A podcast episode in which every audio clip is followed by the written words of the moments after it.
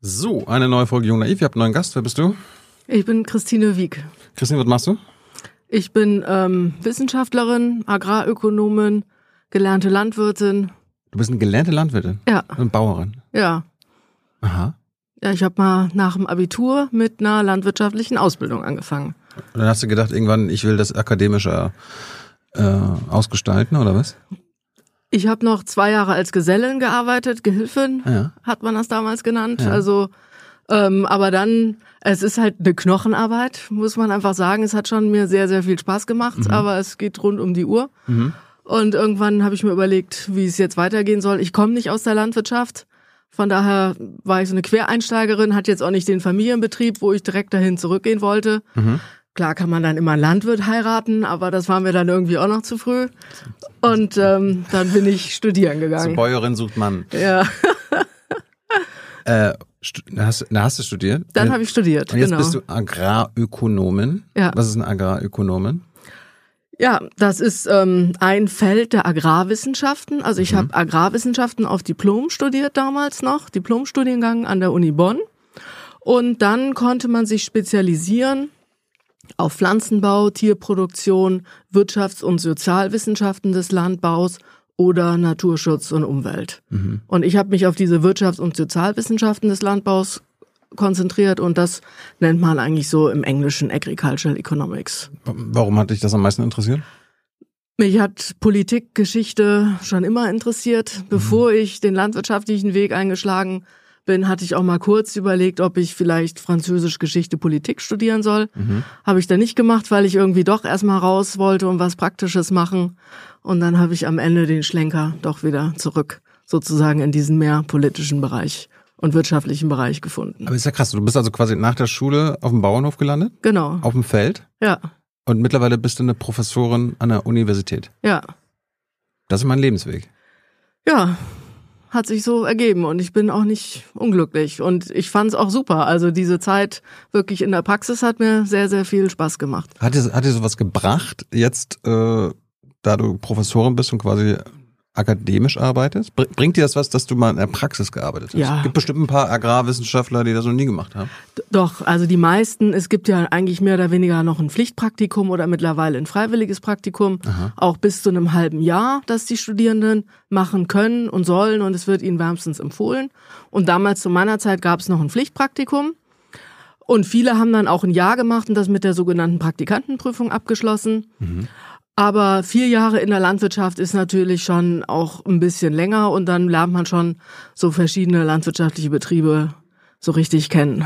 Aber jetzt, du, du meinst, du kommst gar nicht so aus, aus dem landwirtschaftlichen Umfeld. Wo kommst du denn her? Also ich komme aus der Nähe von Köln Aha. und also meine Eltern hatten nichts mit Landwirtschaft zu tun und die waren auch Was haben die gemacht? geschockt, sagen wir mal. Was haben die gemacht? äh, meine Mutter war Hausfrau, mein Vater Maschinenbauer. Okay. Und wie, wie, wie bist, wie ist denn die junge Christine auf den landwirtschaftlichen Kram gekommen? Ja, ich hatte Freunde, die hatten immer so einen kleinen Hobbyhof, zwei Kühe, das hat mich total fasziniert. Ich bin immer gern in der Natur draußen gewesen, gern gewandert und von daher, und ich wollte einfach was anderes machen. Und dann hast du es auch gemacht. Also du hast Abitur gemacht? Genau. Warst du eine gute Schülerin? Boah, okay. Ja. Und dann, dann hast, hast du deinen Eltern, wann hast du deinen Eltern gesagt, dass du quasi, Ja, so ein halbes Jahr vorher. Ich musste mir einen Lehrbetrieb suchen. und die Eltern waren geschockt. Die waren natürlich, hatten sich ja so nicht vorgestellt. Aber dann haben sie sich damit arrangiert und Haben sie dich nicht versucht zu überreden, so, komm, studier doch mal was ordentliches. also wir, klar haben wir das immer wieder hin und her diskutiert, aber irgendwann habe ich mir dann ein, zwei Betriebe angeguckt. Das war dann in der Eifel. Mhm. Das hat mir ganz gut gefallen und dann habe ich es gemacht. Was waren das für Betriebe? Ähm, also, nee, der eine war sogar im Münsterland, das war, äh, beides waren Biobetriebe. Ähm, damals in den 90ern war das ja schon noch so ein bisschen ungewöhnlicher als jetzt, aber die gab's damals natürlich schon. Das war irgendwie, wollte ich gern, weil irgendwie hatte da mein Freund mit den zwei Hobbykühen gesagt, ach, du musst halt auf den Biohof. Und dann habe ich gedacht, gut, wenn er das sagt, dann muss ich das wohl. Aber ich hatte mir auch einen konventionellen Betrieb angeguckt. Aber das war, ähm, ja, da war irgendwie, da, das war ein Ackerbau, reiner Ackerbaubetrieb und nur mit riesigen Maschinen. Und das hat mich jetzt so als 19-jähriges Mädel nicht so angesprochen. Und ähm, Ja, und mich haben einfach die Kühe angesprochen. Und am Ende bin ich halt in der Eifel auf einem Milchviehbetrieb gelandet. Das war dieser Biohof. Genau. Und? Wie war's? Musstest du denn so hinziehen? Hast, kriegst Ja, du, ich kriegst da- ein kleines Zimmer dann da Genau, und ich so da weiter? in einem Zimmer gewohnt und dann da jeden Tag gearbeitet. Musst du dann so morgens um vier aufstehen und so weiter? ja, die wir Kühe haben so sechs, halb sieben angefangen, sechs wahrscheinlich, kann mich gar nicht mehr genau erinnern. Musstest du damals noch, musste man die Kühe damals noch händisch Nee. melken? Nee, es war ein Anbindestall, sprich die Kühe standen in der Reihe und man ist so mit Melkgeschirr von Kuh zu Kuh marschiert. Und das waren so 30 Kühe in der Anbindung. Und? Ja, War, war, irgend, war irgendwas anders, als du dir das vorgestellt hast? ja, es war schon ganz anders. Also es hat mir ja gut gefallen. Ich bin ja dabei geblieben. Ich habe nach einem Dreivierteljahr den Betrieb gewechselt, weil ich irgendwie gemerkt habe, in der Eifel, das ist dann doch vielleicht ein bisschen nicht so mein Ding. Wieso? Es war so weit weg von meinen Freunden und ähm, und dann bin ich auch und da war ich der einzige Lehrling sozusagen in einem relativ kleinen Dorf und danach bin ich dann auf einen etwas größeren Biobetrieb gewechselt mit mehr Lehrlingen und auch einem äh, anderen Gesellen und dann habe ich mich da so ein bisschen ja wohler geselliger gefühlt sagen wir mal War, war das was Besonderes, dass du eine Frau warst? also es gab immer ein zwei Frauen in der Berufsschulklasse Mhm.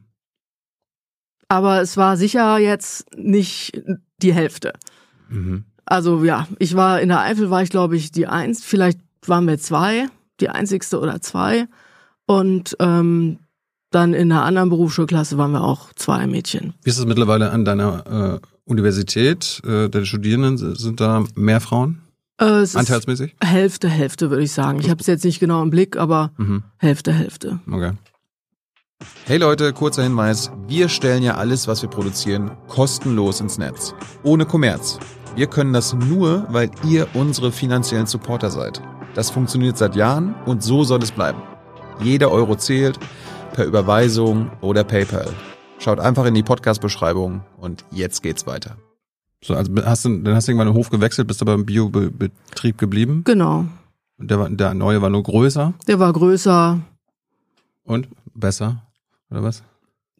anders. Er war anders, Ich, größer. ich versuche jetzt irgendwann rauszufinden, als, äh, wann, wann du den Absprung und den, den Entschluss zum Absprung ge geschafft hast oder gefasst hast. Ja, ach, nach einem Jahr, ich musste ja eh nur zwei Jahre Lehre machen, weil ähm, wegen Abitur konnte ich ein Jahr verkürzen. Und ähm, ich wollte im Sommer sowieso wechseln und irgendwie, ja, gab es dann irgendwie Unstimmigkeiten, wie das halt so ist, wenn man so eng aufeinander hockt. Und dann habe ich ähm, sozusagen früher auf den nächsten Lehrbetrieb gewechselt. Aber dann musste irgendwann die Entscheidung getroffen sein, okay, ich gehe dann nochmal an die Uni. Oder was wäre die Alternative gewesen? Du hättest ausgelehrt und hättest dann. Ich habe noch zwei Jahre als Gesellin gearbeitet, also dann habe ich wieder den Betrieb gewechselt. Ein Gesellen ist quasi eine fertig ausgebildete Fachkraft. Genau, ja. Also wie ein, ein Geselle im Handwerk. Das ist ja praktisch nach der Lehre. Und dann habe ich nochmal zwei Jahre gearbeitet und dann ähm, ja, in, auf einem größeren Betrieb mit 80 Milchkühen und habe da im Kuhstall auch wieder gearbeitet. Das war schon so mein Ding. Da gab es auch größere, mehr Leute, ähm, großen Ackerbaubereich, großen Gemüsebaubereich, Direktvermarktung. Und ähm, habe dann da zwei Jahre gearbeitet und dann irgendwie mir überlegt, dass jetzt schon noch mal was anderes kommen soll. Und dann habe ich kurzfristig angefangen, sozusagen auf den letzten Drücker mich noch einzuschreiben und Agrarwissenschaften zu studieren. Kurz nochmal zu, zu den Milchkühen. Äh, das heißt, das war nur so ein Hof, wo ihr Milch produziert habt oder wurden die Kühe dann irgendwann auch geschlachtet und so? Naja, irgendwann wird jede Kuh geschlachtet, es sei denn, sie stirbt entweder, weil sie altersschwach ist oder weil sie irgendwie krank wird. Und ähm, da wurden, also die Kühe gingen eigentlich so an Schlachthof oder Metzger weg, die wurden jetzt nicht wieder zurückgenommen, um daraus praktisch das Fleisch dann noch zu verkaufen. Also ältere Kühe gehen halt meistens für Hackfleisch oder Salami oder so weg, während ähm, was man eigentlich so im Laden verkauft, dann sind Jungbullen oder junge Rinder, Fersen oder Ochsen, also sprich ähm, die etwas jüngeren Tiere, die dann in der Regel auch ein bisschen fleischiger sind. Wie bist du damit klargekommen, dass die, dass die Tiere, die du wahrscheinlich auch lieb gewonnen hast, äh, getötet werden? Ja, also es hat finde ich schon schade. Es hat mir schon leid getan und manche Kühe mochte man ja auch echt gerne. Aber wir hatten gerade da zum Beispiel auch eine Kuh, die war 15, 16, 17 Jahre alt. Die ist dann einfach auch alt und altersschwach und Mhm. irgendwann können die halt nicht mehr und wie das halt ist auch mit einem Hund oder eine Katze, die wird dann halt eingeschläfert. Und das ist dann die eine Alternative oder sie wird halt, geht dann noch zum Metzger und vielleicht gibt's noch ein bisschen Hackfleisch daraus. Mhm. Bist du, äh, isst du noch Fleisch? Ich esse noch Fleisch, ja. Warum? Weil es mir schmeckt.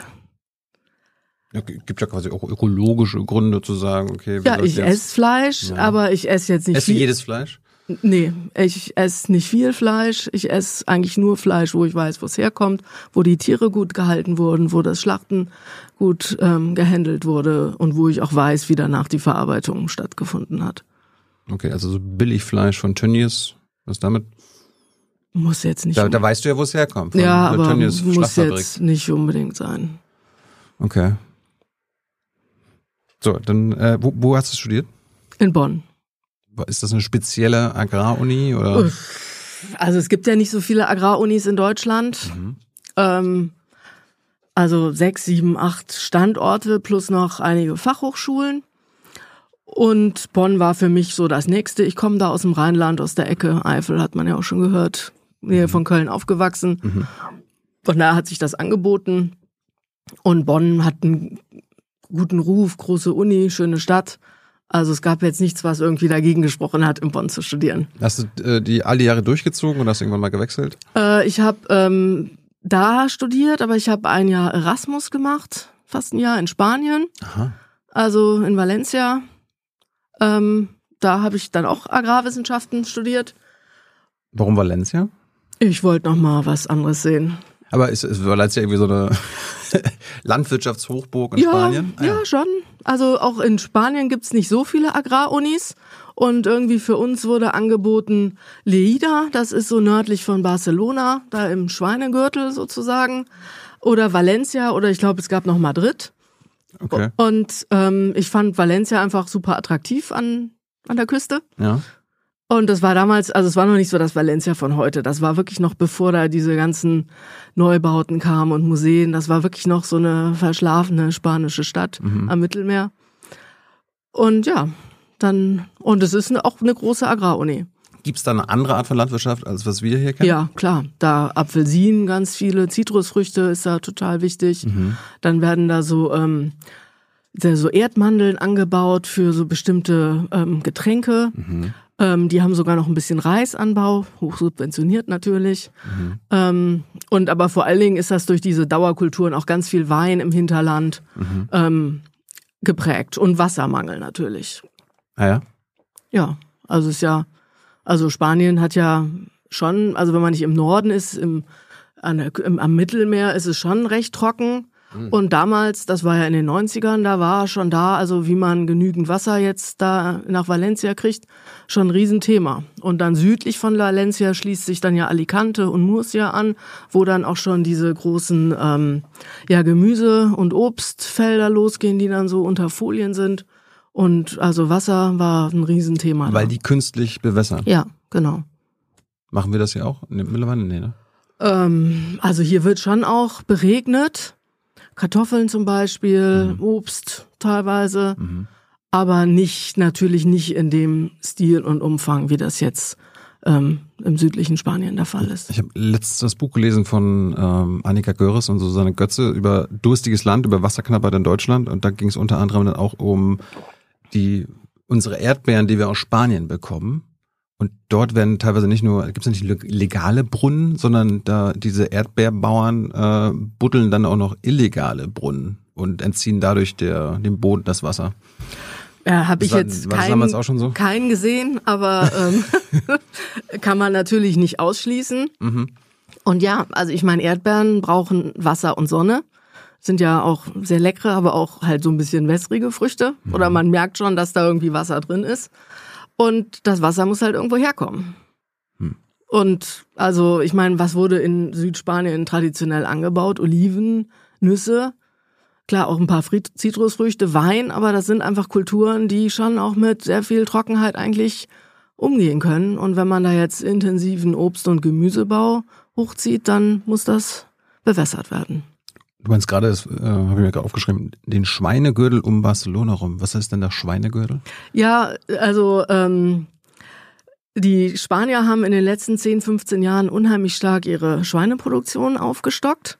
Praktisch, was hier runtergegangen ist, ist jetzt nicht eins zu eins, mhm. aber während hier eigentlich eher ähm, die Schweinehaltung stagniert hat, also jetzt die Anzahl der Betriebe sowieso, aber auch die Anzahl der Schweine mhm. und seit Jahren ja eigentlich rückläufig ist, mhm. haben in Spanien wurde das immer noch weiter ausgebaut, weil die einfach ähm, ja da irgendwie einen Wettbewerbsvorteil für sich entwickelt haben und das findet nur hauptsächlich im nördlichen Spanien rund um Barcelona, ähm, Katalonien statt. Hat das irgendwie geografische Gründe oder was?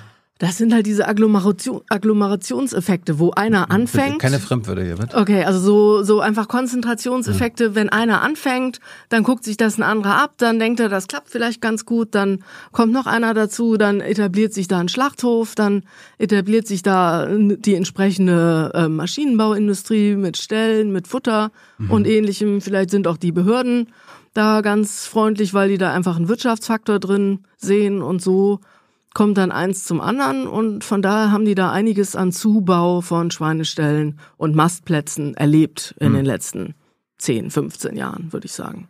Und sie haben halt aber auch gute Vermarktungskonzepte entwickelt mit diesem Iberico-Schwein, das ja eigentlich jeder mittlerweile kennt, oder Iberico-Schinken. Und, Keine. Nee, oder Duroc. Mhm. Schmeckt das?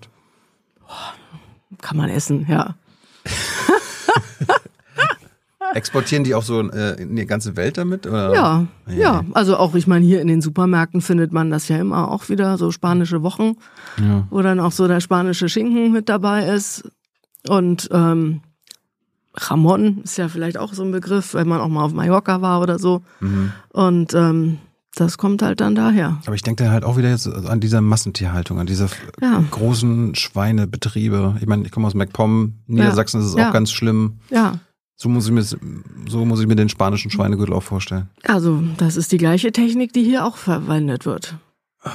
Ja, ja, und ich meine, hier wird ja seit Jahren schon über den Umbau der Tierhaltung diskutiert und mittlerweile stehen eigentlich auch die Landwirtschaft dahinter. Hm. Aber wir kommen halt politisch nicht voran. Warum? Ja, warum? Weil, Wer wehrt sich dagegen, Christina? Ja, ja weil ähm, man dafür sehr viel Geld braucht um halt diese ganzen Ställe umzubauen, weil die Konsumenten, weil es teurer wird und die Konsumentinnen und Konsumenten das dann auch kaufen müssen. Und weil dadurch auch die Anzahl der Tiere, die Tierbestände runtergehen würden. Und das heißt, dann wären auch weniger ähm, Tiere zum Schlachten da. Das heißt, die Schlachtindustrie müsste sozusagen auch an ihrem eigenen Rückbau mitarbeiten. Und das ist halt eine politische Gemengelage, wo ähm, ja es zu so einer gewissen Handlungsunfähigkeit geführt hat. Ich meine, da sind wir gleich bei einem Kernthema unseres Gesprächs, warum ich dich eingeladen habe. Ich meine, Fleisch wird teurer. Ich habe jetzt angesichts vom Klimawandel und so weiter gelernt, das muss eh teurer werden. Weniger Tiere, sagst du? Es, es, die Tiere müssen eh weniger werden. Unsere, die Nutztierzahlen müssen sich bis 2045 halbieren in Deutschland.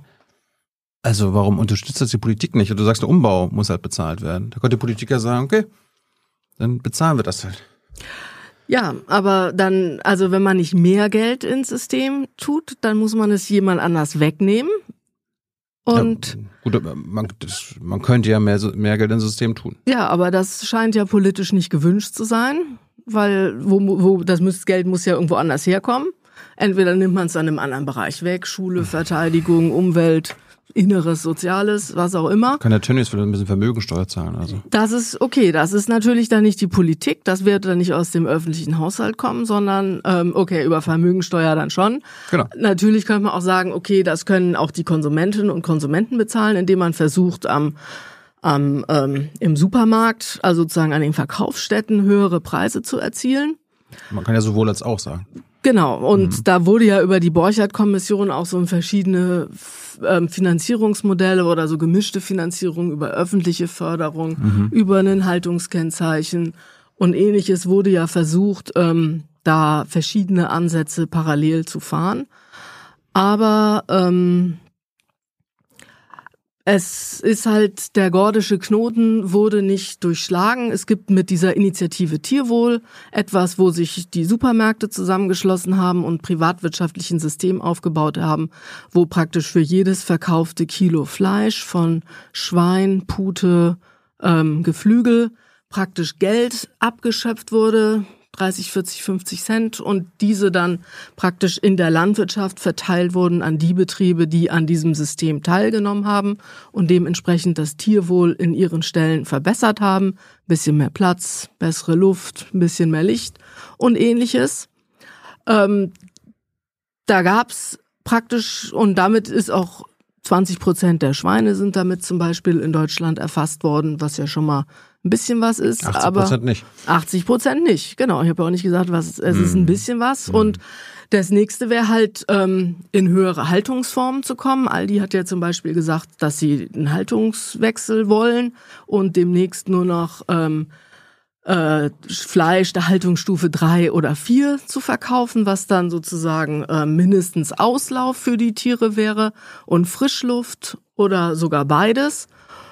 Und das muss dann halt auch entsprechend von den Kunden bezahlt werden. Die müssen dann auch diese Art von Fleisch kaufen.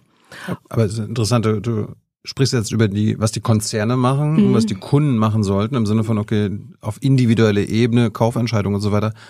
Du bist ja aber hier bei Jung und Naiv, Politik wird desinteressiert. Politik. Mhm. Die Politik muss am Ende dafür sorgen, dass wir unsere Hausaufgaben machen, nämlich weniger Fleisch äh, konsumieren und die Nutztierzahlen halbieren. Wo ist denn die Politik da jetzt? Genau, und da ist ähm, die Politik. Wir, wir haben einen grünen Landwirtschaftsminister, Christine. Ja, also. Das muss doch ja hier eigentlich laufen jetzt. Würde man denken, aber der grüne Landwirtschaftsminister ist ja auch nicht alleine, sondern ist halt in einer Koalition mit zwei anderen Parteien die jetzt vielleicht nicht so. Ja, aber die, die äh, erkennen den Klimawandel auch an, Christina. Und die haben auch gesagt, anderthalb Grad Ziel und so weiter ist wichtig. Das heißt, die müssen ja auch die Klimaziele im Agrarbereich erfüllen. Ja, das ist richtig, aber ähm, nur anerkennen heißt ja nicht, dass man auch handelt. Ach so. Und das ist halt, was wir dabei immer wieder sehen. Und ähm, ja, und das Klimaziel ist ja jetzt nochmal ein neues Thema. Das kann man ja auch anders erreichen. Und wenn ich, Klima ist jetzt nicht so ganz mein Bereich, aber wenn ich das richtig sehe, hat die Landwirtschaft es ja sogar bis zu einem gewissen Anteil geschafft, ihre Emissionen zu reduzieren oder zumindest konstant zu halten und ähm, andere Sektoren nicht. Das lässt jetzt die Landwirtschaft nicht aus ihrer Pflicht, aber ähm, wir haben ja jetzt über Tierwohl geredet und allein aus der Tiersicht wäre so ein Umbau wünschenswert und da müsste die Politik handeln. Und das ist richtig, die Politik handelt nicht ausreichend. Und die Frage ist, warum? Und Herrn Özdemir, Bundesminister Özdemir und seiner Partei nehme ich ab, dass sie wirklich versuchen, da was hinzubekommen, aber anscheinend können sie sich gegen ihre Koalitionspartner nicht durchsetzen, sodass wir jetzt einen Haltungskennzeichen haben, das aber erstmal nur für Mastschweine gilt, hm. dass wir ähm, Geld zur Verfügung, das Geld zur Verfügung gestellt worden ist, eine Milliarde für den Umbau von Stellen, dass etwas im Baurecht geändert wurde. Aber es ist klar, das ist eigentlich nicht ausreichend. Und das eine ist der Umbau und das andere ist dann praktisch die längerfristige Finanzierung dieser höheren Kosten, die ähm, eine andere Art der Tierhaltung mit sich bringt. Sprich, man muss mehr Einstreu geben, man muss mehr Handarbeit machen, womöglich. Alle diese Kosten. Und das ist bis jetzt nicht ähm, gesichert, dass praktisch diese zusätzlichen Kosten auch von jemand der Politik oder den Konsumentinnen und Konsumenten getragen wird. Okay, kurz eins am anderen. Du meinst jetzt gerade, es gab jetzt eine Milliarde Euro für den Umbau. Hat, ist, hat der Finanzminister irgendwie erlaubt. Äh, wie viel wäre notwendig? Also es gibt ja dieses Gutachten von 2015 vom Wissenschaftlichen Beirat des BMEL, des Landwirtschaftsministeriums. Der jetzt hingeschmissen hat? Nee, das war noch das, also ein anderes, okay. anderer Beirat. Also das ist sozusagen der wissenschaftliche Beirat mhm. und die, die jetzt hingeschmissen haben, war eine Kommission, die dann mhm. wieder gegründet wurde, um zu überlegen, wie man vielleicht das, was diese Wissenschaftler empfohlen haben, umzusetzen. Und die hatten damals gesagt, man braucht vier Milliarden im Jahr. Geschätzt. Im Jahr. Im Jahr. Und diese eine Milliarde ist jetzt auch jedes Jahr oder jetzt einmalig? Einmalig. Schön. Ja, und das zeigt ja so ein bisschen das Dilemma, vor dem wir da stehen. Und ja, und dass halt auch sich die Situation einfach verändert hat. Die Herausforderungen sind nicht weniger geworden, vor dem ja die Bundesrepublik, die EU steht und ähm, ja und wahrscheinlich wäre es jetzt auch noch mal alles viel teurer. Und von daher ist es ein Problem, das sich nicht so einfach lösen lässt.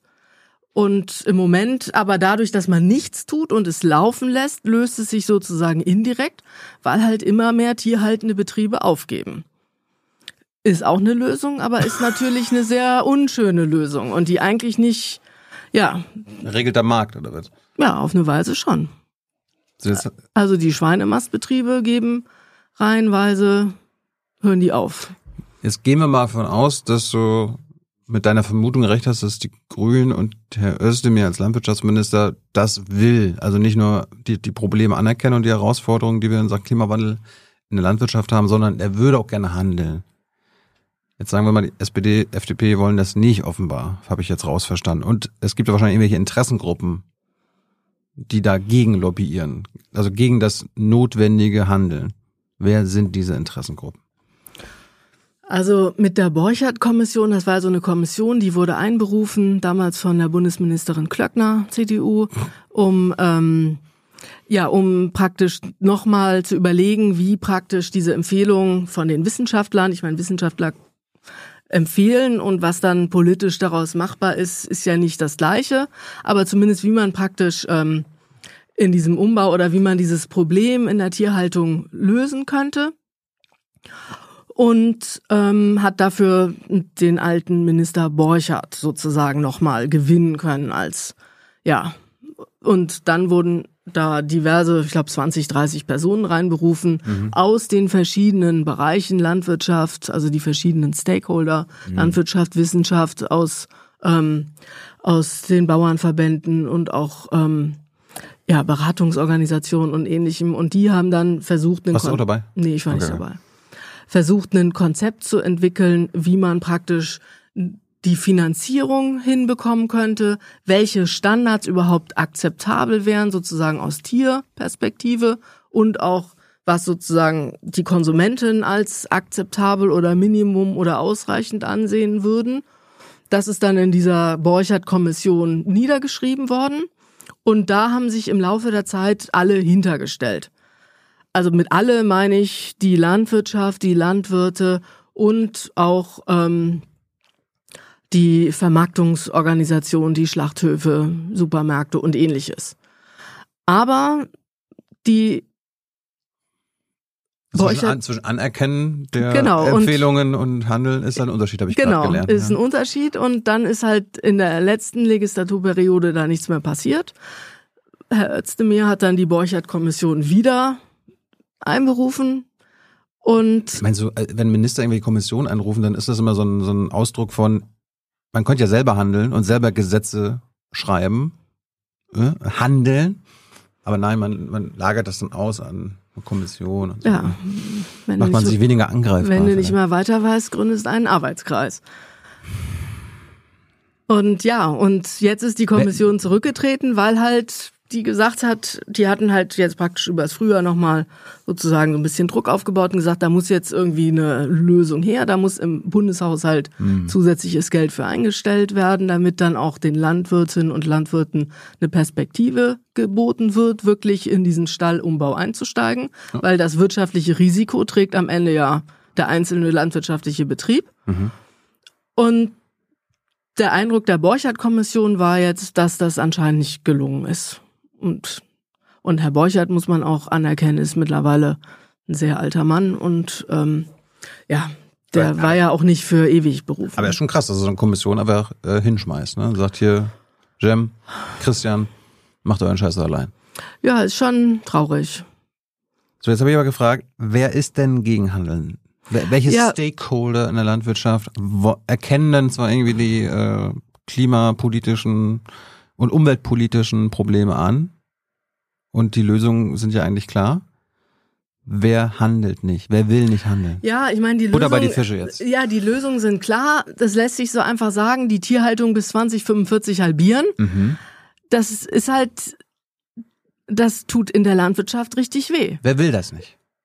Also, ähm, ich glaube, die Landwirtschaft würde dem so jetzt als Ganzes nicht zustimmen. Ich glaube, die Landwirtinnen und Landwirte sehen, dass ähm, Veränderungen nötig sind, dass im Tierwohl zusätzliche Dinge ähm, gemacht werden können und sollten und sind auch bereit dazu, aber die wollen ja nicht selber sich ihr wirtschaftliches Grab schaufeln sozusagen. Und von daher sagen die, wir ähm, brauchen dann eine Kompensation oder irgendwie einen Finanzierungspfad, um zu sehen, wie wir danach noch wirtschaften können. Weil man darf nicht vergessen, die Hälfte der Wertschöpfung in der Landwirtschaft kommt aus der Tierhaltung. Also der Ackerbau, Weizengerste, Zuckerrüben, Kartoffeln, das ähm, ist zwar in den letzten zwei, drei Jahren hoch, also extrem hoch debattiert worden und hat auch mal ausnahmsweise kurzfristig gute Erträge gebracht, aber, also gute Einkommenserlöse. Aber ähm, an sich gibt's nicht umsonst den Begriff, dass man das Getreide im Magen, im Tiermagen veredelt hat. Das hieß ja mal oder heißt eigentlich Veredelungswirtschaft, weil einfach nur Getreide verkaufen deutlich weniger einbringt, als ähm, ja daraus Milch zu machen, Fleisch zu machen und dieses dann zu verkaufen. Und von daher ist halt, wenn man den Landwirten sagt, okay, wir müssen jetzt bis 2045 die Hälfte der Tierhaltung abschaffen, dann sagen natürlich, okay, wow, das ist ähm, als wenn ähm, sich die Hälfte der Landwirte einen neuen Job suchen müssten. Ich meine, da könnte ja, könnten ja andere Stakeholder oder Player sagen, okay, dann bekommt ihr aber doppelt so viel Geld für die bisherigen Nutztiere. Ihr müsst ja nicht alle abschaffen, Ja. aber wir müssen die Hälfte loswerden. Genau. Und Das das, wäre das wär zu spontane, naive Möglichkeit. Genau, und das versucht hat man ja versucht, indem man mit, wenn man die Tiere, die Ställe umbaut, den Tieren mehr Platz gibt, dann hat man automatisch weniger Tiere. Und damit könnte man dann mit den Tieren ähm, einen höheren Erlös erzielen. Von daher war das sozusagen implizit ein bisschen ja schon auch damit drin, weil ähm, wir natürlich auch immer wieder einen ähm, starken Preisdruck auf diesen Märkten hatten, weil tendenziell immer eher ein Überschuss an Milch oder Fleisch da war. Aber wir haben natürlich eine sehr starke Schlachtbranche, Schlachtindustrie gehabt. Die haben natürlich jetzt auch gerade unter Corona und der Schweinebereich hat sehr gelitten. Und auch eine Verarbeitungsindustrie ähm, im Fleischbereich, Fleischprodukte, aber auch im Molkereibereich. Und es wurde viel exportiert und damit praktisch auf, ähm, ja, auf Drittmärkten Erlöse erzielt. Was ja an sich auch nicht schlimm ist, wenn die Produkte eine Nachfrage finden. Und ich meine, wir exportieren ja auch Wein oder Schokolade oder ha Süßigkeiten und die finden Deutschland exportiert Schokolade? also ja, weiterverarbeitete Schokolade. So. Ich meine, die Schweizer sind schon mit Nestle und so, die sind natürlich da deutlich ähm, größer noch, aber Rittersport, also wir haben ja auch in Deutschland, Wir haben Kakaopflanzen hier, oder nee, da wird das Rohprodukt importiert, hier weiterverarbeitet, schön abgepackt, gute Marketingkampagne drauf und dann weiterverkauft. Hm. Und ja, und bei Wein machen wir es ja auch so. Und wir trinken ja auch Wein, der jetzt aus Südafrika kommt oder USA oder Australien oder Chile. Zumindest Da manche. können können wir gleich nochmal reden. Genau, da können wir gleich drüber reden. Aber zumindest ähm, war es halt ähm, in der, im Fleischbereich so, dass wir zum Beispiel viel ähm, Schweinefleisch in Richtung China und ähm, Asien exportiert haben, weil da eine Wachstumsmärkte. Märkte, ja, die viel gewachsen sind, aber die auch sehr volatil sind. Hier, letztens hat hier äh, Isabella Weber, auch eine Ökonomin, Ja. gesessen, die hat über den Schweinefleischpreis in China geredet. Ja, Und die Chinesen sind heiß auf Schweinefleisch. ja, die lieben Schweinefleisch. Ja. Ja, und aber, und was eigentlich für Deutschland und die Europäer jetzt gar nicht so schlecht war, die lieben nicht nur das Filet und das Steak, das Kotelett, sondern die essen auch Schnäuzchen, Öhrchen, Schwänzchen und fette Bäuche. Schön. Ja, und das ist von daher sogar ja auch so ein bisschen eine Verwertungsmöglichkeit für diese Produkte gewesen, die ähm, wir hier so nicht gehabt haben. Aber es hat natürlich auch immer Nebenwirkungen. Ja. Und ähm, ja, und das ist einige Jahre sehr gut gelaufen. Also der Export in Drittländer und gerade nach Asien hat sehr gut geklappt. Auch die EU hat ja immer wieder Freihandelsabkommen abgeschlossen, unter anderem mit Japan, mit Südkorea, mit Mexiko. Das sind alles Länder, die einen Importbedarf für Lebensmittel haben und den konnten wir aus der EU raus, zum Beispiel mit Fle Schweinefleisch, decken. Auch mit Käse, mit anderen Produkten, Milchpulver und ähnlichem. Hm. Gibt ja, gibt ja auch so ein, gibt dann auch mal ein Nachhaltigkeitskapitel in genau. diesem Freihandelsabkommen. Problem ist immer nur, dass man diese Nachhaltigkeit dann nicht einklagen kann und durchsetzen kann. Ja, aber die werden ja auch jedes Jahr oder jede Dekade ist jetzt vielleicht ein bisschen für die Dringlichkeit der Probleme nicht mehr ausreichend, aber ja. Also seitdem ich mich damit angefangen habe zu beschäftigen, vor 15, 20 Jahren, da gab es noch keine Nachhaltigkeitskapitel. Und jetzt gibt's welche, aber die haben im Grunde dann auch keine Bedeutung. Doch, das würde ich jetzt nicht sagen. Die werden schon immer, die kriegen immer mehr Zähne. Aber, aber, aber es ist immer noch so ein bisschen Schaufenster. Ich meine, so. wir haben mittlerweile Guck viele. Guck mal, wir haben es so, wir reingeschrieben, Christine. Ja. Wir setzen es nicht durch, aber wir haben es reingeschrieben. Ist das wir das? erkennen das Problem an, aber wir handeln nicht. Ja, da bei den Nachhaltigkeitskapiteln, die sind nicht perfekt, aber sie sind besser als nichts. Gut. Und wenn man jetzt guckt, welche anderen Initiativen die EU gestartet hat. Man muss gucken, also die EU-Kommission, wie weit sie damit jetzt kommt, aber zum Beispiel mit diesem äh, Sorgfaltspflichtengesetz auf europäischer Ebene. Hier in Deutschland haben wir ja schon das Lieferkettengesetz, mhm. wo es um Menschenrechte geht, die sich auf internationale Standards berufen. Mhm wo sie zum Beispiel Referenzen zu dem Pariser Klimaabkommen machen mhm. wollen, wo sie Referenzen zu ähm, internationalen Umweltabkommen reinschreiben. Sprich, diese Abkommen haben die Staaten unterschrieben die meisten Staaten. Und von daher ist es auch nicht schlecht, sich ja. gegenseitig zumindest daran zu erinnern. Aber die sind ja das alle Paris, nicht. Das Pariser Klimaabkommen haben auch alle unterschrieben. Ja, aber es ist ja auch nicht einklagbar. Eben. Ja. Während die WTO, Welthandelsorganisation, sind die einzigen Abkommen, die einklagbar sind, mit dem ähm, Schiedsgerichtshof, die ähm, der in äh, der in Genf sitzt an der WTO mhm. und der wird seit Jahren blockiert. Aber nicht von der EU, sondern von anderen Ländern, die nicht mehr wollen, dass ihnen praktisch ein internationales Panel von Experten auf die Finger klopft, wenn sie gegen Handelsregeln verstoßen. Nochmal zurück zu, wer lobbyiert gegen das Handeln. Wir sind ja hier bei, wir zurück zu Deutschland, wir müssen weniger Fleisch konsumieren äh, die Nutztierzahlen halbieren. Das meintest du, die Landwirtschaft will das nicht. Aber reden wir jetzt bei der Landwirtschaft von den Landwirten, von Bauer Lutze? Ja, also die Landwirtschaft will das nicht, das ist auch nicht das richtige Wort. Das ist. Ähm, ja, die haben Angst um ihre Existenz. Natürlich, ja. Völlig verständlich. Genau. Also das ist ja was anderes, als wenn man sagt, die Landwirtschaft will das nicht, sondern die haben Angst um ihre Existenz. Na gut, ich, also man kann schon sagen, der Bauernverband, der hat ganz klar gesagt, wir wollen das nicht, Christine. Ja, gut, der ist ja auch der Verband. Also die müssen das aber, ja auch sagen. Aber der war doch bei dieser Borcher-Kommission dabei. Ja, aber die, Borchert-Kommission hat ja nicht gesagt, wir müssen die ähm, bis 2045 die Bestände halbieren. Haben sie nicht gesagt? Nee, das haben sie nicht gesagt. Die Borchert-Kommission hat über den Umbau, über Wege zur Finanzierung des Umbaus der Tierhaltung gesprochen. Ja, aber warum haben sie nicht gleich über das hohe, höherrangige Ziel geredet? Ja, war das nicht Aufgabe von Frau Klöckner oder was? Das war nicht Aufgabe der Borchert-Kommission. Das wäre vielleicht Aufgabe der Regierung gewesen, schon damals. So. Genauso wie es jetzt Aufgabe der Regierung ist, zu überlegen, wie man die Klimaziele einhalten kann und wie man ähm, die Methan aus mhm. ähm, oder Emissionen in der Landwirtschaft reduzieren kann, genauso wie im Verkehrssektor und in den anderen Sektoren. Mhm. Aber das war jetzt nicht Aufgabe der Borchert-Kommission. Aber wer kümmert sich dann darum? Also offenbar die Bundesregierung nicht, weil sie intern blockiert ist und so weiter. Ja, also ich meine, eigentlich muss sich schon die Bundesregierung darum kümmern, oder? Tja. Und also ich bin ja grundsätzlich Optimist und gucke sozusagen ja mit Optimismus auf die Welt und von daher ähm, ist ja auch nicht so, dass sich jetzt keiner drum kümmert. Es, ja, sag mal so, ja. wir drehen wir es mal um. Wer kümmert sich denn darum?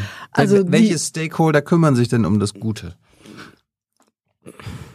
Also Stakeholder. Du bist Optimist. Äh. Wo kommt der, woher kommt dein Optimismus, Christina? Also ich meine, die EU-Kommission, ich würde die jetzt nicht als Stakeholder bezeichnen, sondern das ist ein politischer Akteur, mhm. ein Verwaltungsakteur. Ähm, die haben ja mit dem Green Deal eigentlich einen sehr ambitionierten Klimaschutzplan vorgelegt. Schon 2018, da sah die Welt halt noch ein bisschen anders aus, aber und von daher würde ich sagen, die wollten sich eigentlich drum kümmern und kommen jetzt und haben ja auch viele gute Schritte gemacht mit Carbon Border Adjustment Mechanism, also sprich diesem Grenzausgleich für CO2-intensive ähm, Importe. Das betrifft jetzt nicht den Agrar- und Ernährungssektor, der ist davon ausgenommen, aber andere Sektoren, die haben die haben die Farm-to-Fork-Strategie aufgelegt, was ja praktisch was ist, was den Landwirtschaftssektor betrifft, wo es darum ging, mit verschiedensten Initiativen ähm, den Klimaschutz und voranzutreiben. Ja, und alle möglichen anderen Initiativen haben die sozusagen aufgelegt. Von daher, die wollten sich schon kümmern, aber es ist halt nicht jeder. Dein Optimismus basiert auf der EU-Kommission. Ja, ich weiß, das ist ein bisschen, das ist ein bisschen, also Schwach, ja. ja, ein bisschen schwach. Das ist ähm, genau. Also ich Wo, mein- kommt, wo kommt der her? Ich glaube, es ist so eine Grundhaltung, von daher. Aber ich sehe halt, ich meine. Hat keine Basis in der Realität. Doch, natürlich. Also, Ich meine, das ist traurig. nee, nee, nee, nee, das so, das lasse ich jetzt nicht auf mir sitzen. Ähm, also wir haben ja in der Landwirtschaft jetzt für den Klimaschutz ist ja, und Klima ist halt nicht so mein Bereich, deswegen kann ich jetzt nicht so die, die Zahlen dahin pfeffern. Ich habe da zwar ein bisschen drüber gelesen, aber ähm, die Methanausstöße sind ja zumindest konstant geblieben und nicht mehr ansteigend in Bezug auf die, ähm, also sagen wir so, wir haben immer mehr produziert in der EU und der Methanausstoß der Greenhouse Gas Emissions sind relativ konstant geblieben. In Europa. In Europa. Weltweit nicht. Weltweit nicht, genau. Was gibt mir den Optimismus, dass es weltweit gelingt? Ja, keine Ahnung, weil ähm, andere Länder es auch erkannt haben, dass einfach das Klimaproblem ein extrem relevantes ist. Und wenn ich das richtig gelesen habe, hat China mittlerweile einen irren Zubau von Solar und von Windkraft und viele andere Länder auch. Aber auch einen irren Zulauf an europäischem Fleisch.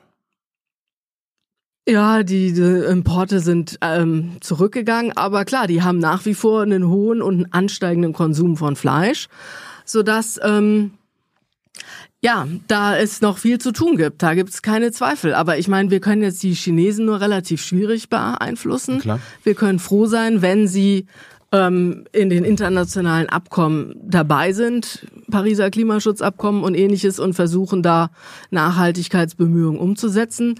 Was wir machen können, ist ja eigentlich nur hier in unserem eigenen, auf unserem eigenen Vorhof zu kehren.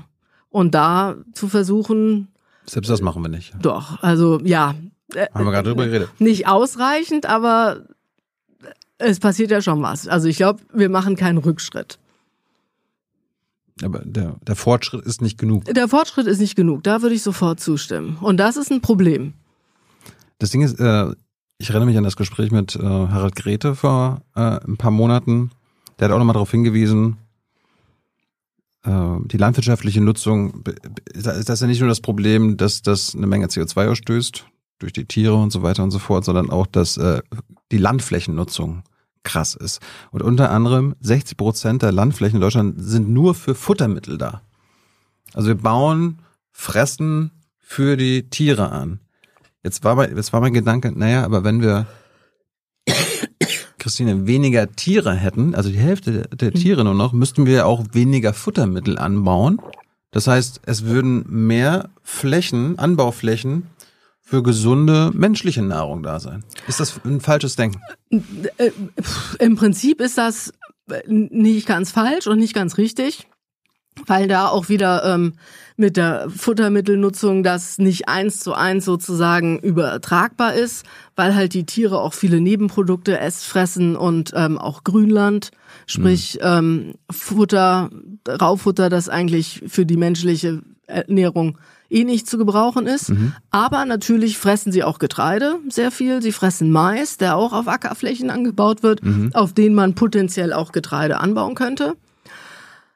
Aber ähm, auch dieses Getreide muss natürlich, wenn man jetzt denkt, damit könnte man ja jetzt zur Welternährung beitragen und sprich das irgendwie irgendwo hinbringen, wo ähm, vielleicht das dringend benötigt wird, dann muss man sich da aber auch wieder vor Augen führen, dass es halt einfach, wie wir hier in der EU produzieren, oft zu teuer ist für das, was woanders gebraucht würde. Aber da wollte ich jetzt gar nicht drauf eingehen, sondern ähm, wenn wir die Tierhaltung oder wenn wir den, die Klimabilanz aus der Landwirtschaft verbessern wollen, sind die Moore natürlich ein Riesenthema. Wiedervernässung? Wiedervernässung. Aber ist die Tierhaltung auch ein Thema? Mhm. Und das Entscheidende ist halt, die Landwirte produzieren ja nicht die Tiere nur und da, das daraus resultierende Fleisch, weil ihnen das so viel Spaß macht, sondern weil es gegessen wird. Und dann muss man eigentlich am Konsum ansetzen. Auch. Weil es bringt ja nichts, wenn wir hier die Tierhaltung halbieren und dann stattdessen das ganze Schweinefleisch ja. aus, aus Spanien importiert wird. Bist du jetzt so wie Harald? Harald war ja so, oh Gott, Verbote, bloß keine Verbote. Das muss alles so über den Markt geregelt werden und so. Also ich glaube, im Konsum kriegen wir das nicht, also kann man das über den Markt regeln? Hohe Preise wirken, wenn das Fleisch teurer wird. Dann wird weniger nachgefragt. Wenn die Milch teurer wird, wird weniger nachgefragt. Wenn die Butter teurer wird, genauso wenn die Schokolade teurer wird oder das Benzin. Ja. Ähm, von daher kann man, wenn es einem gelingt, die Preise hochzubekommen, zum Beispiel indem man Knappheiten erzeugt, wäre das eine Möglichkeit, um wahrscheinlich den Konsum zu reduzieren.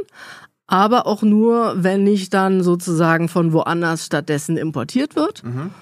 Ähm, und dann kommt natürlich direkt die soziale Frage, können sich dann nur noch Reiche Fleisch leisten. Das will man natürlich auch nicht. Von daher ähm, muss man eigentlich entweder über Kompensation nachdenken oder darüber nachdenken, wie man insgesamt den Fleischkonsum reduzieren kann. Und da ist zum Beispiel Kita- und Schulverpflegung eine Möglichkeit, dass man da auf eine ähm, zumindest den Empfehlungen der Deutschen Gesellschaft für Ernährung folgen würde, wo dann nur noch ein, zweimal die Woche höchstens Fleisch dabei wäre oder auch gar nicht. Mhm. Oder dass man auch dieser sogenannten Planetary Health Diet folgen würde, die ja auch empfiehlt, den Fleischkonsum deutlich zu reduzieren. Jetzt habe ich natürlich eine Frage.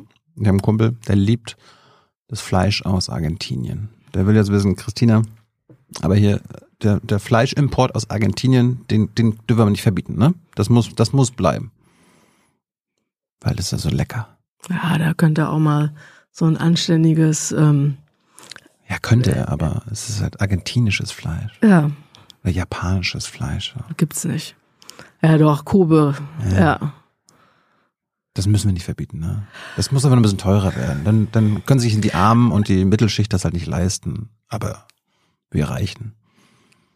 Also ich würde jetzt jetzt also aus WTO-Gründen dürfen wir gar nicht das den Import aus einem bestimmten Land verbieten. Also ja, die WTO-Regeln vielleicht mal ändern. Ja, aber wenn, dann müssen wir auch unser Fleisch verbieten. Also wir dürfen, wir können alles Fleisch verbieten, aber wir können jetzt nicht nur sozusagen das Fleisch aus Japan oder Argentinien jetzt verbieten. Rein grundsätzlich, wir, wir äh, produzieren genug Fleisch, um uns selbst zu versorgen in Europa, korrekt? Ja. Knapp, also wir, ja. Also wir, müssen, ja. wir, wir müssten gar nicht aus anderen Ländern importieren, ja. um, um, uns zu versorgen, sondern wir machen das einfach aus, weil wir darauf Bock haben. Ja, weil der Mensch Vielfalt liebt und Auswahl.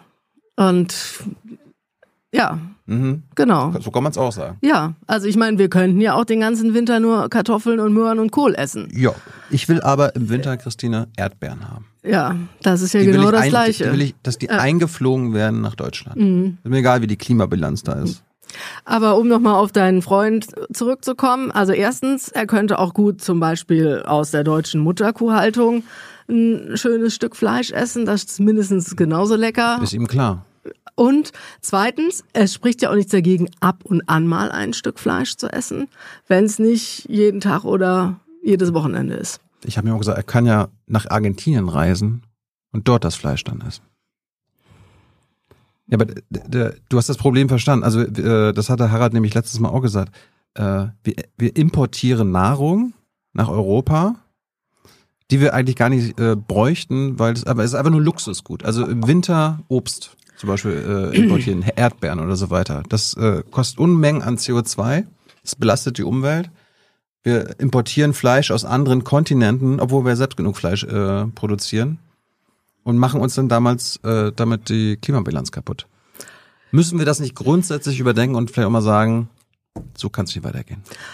Also wenn ich das richtig im Kopf habe, ist die CO2-Emission vom Transport sind eigentlich eher gering. Da kommt drauf an, ob du einfliegen lässt oder ob du per Schiff das machen lässt. Ne? Das meiste kommt ja per Schiff. Du, es gibt aber auch Obst, äh, das wird eingeflogen. Flug, Bananen, Flugananas, das stimmt. Ja, aber viel kommt ja per Schiff.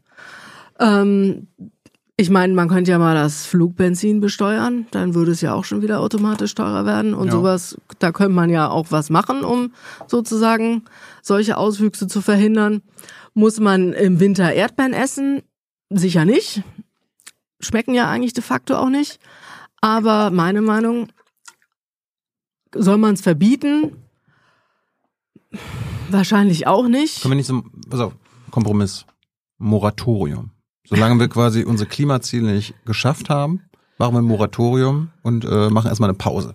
Zwei Jahrzehnte. Dann können wir, wenn wir den Klimaziel wieder eingehalten haben, wenn wir CO2-neutral per Schiff die Erdbeeren von wo auch immer im Winter herbekommen, dann können wir mit weitermachen. Wie Ja. Kompromiss? Kann man, ich glaube, wir ähm, Weil die Zeit drängt. die Zeit drängt, ja, genau. Also Da können wir jetzt nicht an unseren Erdbeeren im Winter festhalten, oder? ja, aber ähm, ich glaube, die Erdbeeren im Winter sind jetzt auch nicht, die zeigen ja eigentlich nur den Überfluss und den Luxus Ja.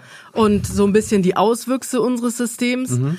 Die, die Klimabilanz der Erdbeeren ist wahrscheinlich gar nicht das Schlimmste, sondern da gibt's andere Stellschrauben, an denen man drehen könnte. Ich, ich war ja gerade bei der Futter, Futtermittelproduktion, dass wir 60 Prozent unserer Ackerbau, Landflächen in Deutschland für Futtermittel, also für die Tiere verwenden.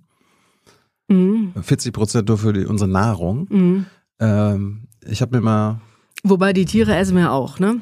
Also hm, Ja, es ist nicht effizient und wir könnten, wenn wir uns mehr pflanzlich ernähren würden, bräuchten wir deutlich weniger Eben. landwirtschaftliche Nutzfläche. darauf, darauf wollte ich ja, darauf wollte ich ja auch noch, wir, haben, wir hatten am Ende, wenn wir weniger Tiere äh, essen würden, müssten wir weniger Futtermittel produzieren und könnten mehr Anbaufläche für pflanzliche Nahrung haben.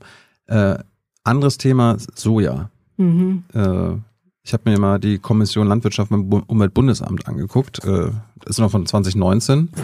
Landwirtschaft Quo Vadis.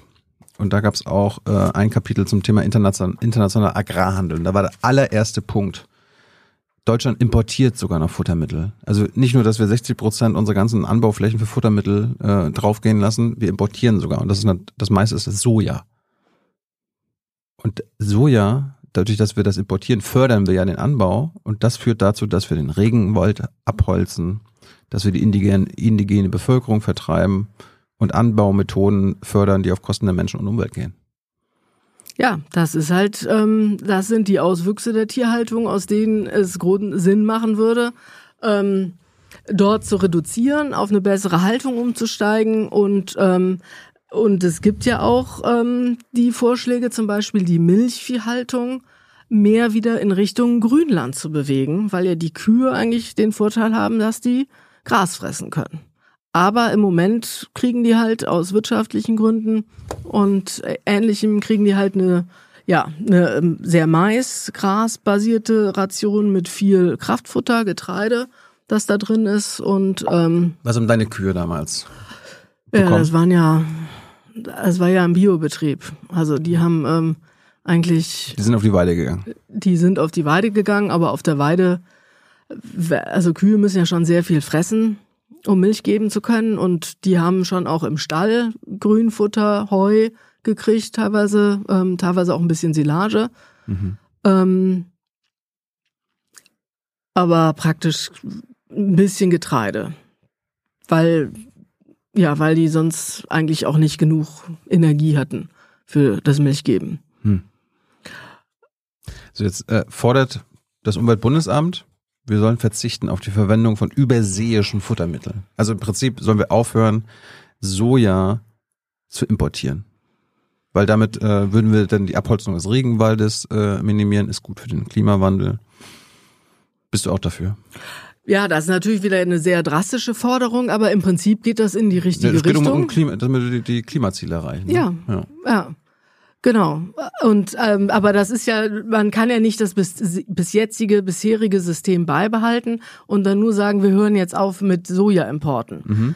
Das heißt, da muss ja, da geht ja dann mit einher, dass man die Tierbestände reduziert, dass man die Futtergrundlagen verändert und ähnliches. Ja. Und ähm, Das lässt sich immer, das ist ja das, worum eigentlich in den letzten fünf bis acht Jahren sozusagen die Debatte in der Tierhaltung ähm, sich gedreht hat, wie man dieses System verändern kann. Wo, womit, womit müssten wir einfach anfangen, Christine? Also müssten wir erst verordnen, dass wir die äh, Tier, Tierzahl halbieren bis dann und dann. Das muss ja nicht von einem Tag auf den anderen sein, sondern innerhalb von 10, 20 Jahren. Und dadurch kommen wir dann dazu hin, dass wir kein Soja mehr importieren müssen?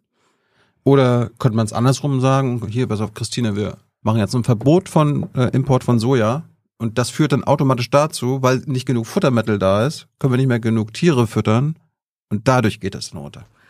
Also ich würde bei der, den Tieren anfangen, bei der Tierhaltung, bei ähm, dem Tierwohl sozusagen, um zu gucken, dass die Tiere in bessere Stelle kommen und weniger dadurch werden, mehr Platz bekommen.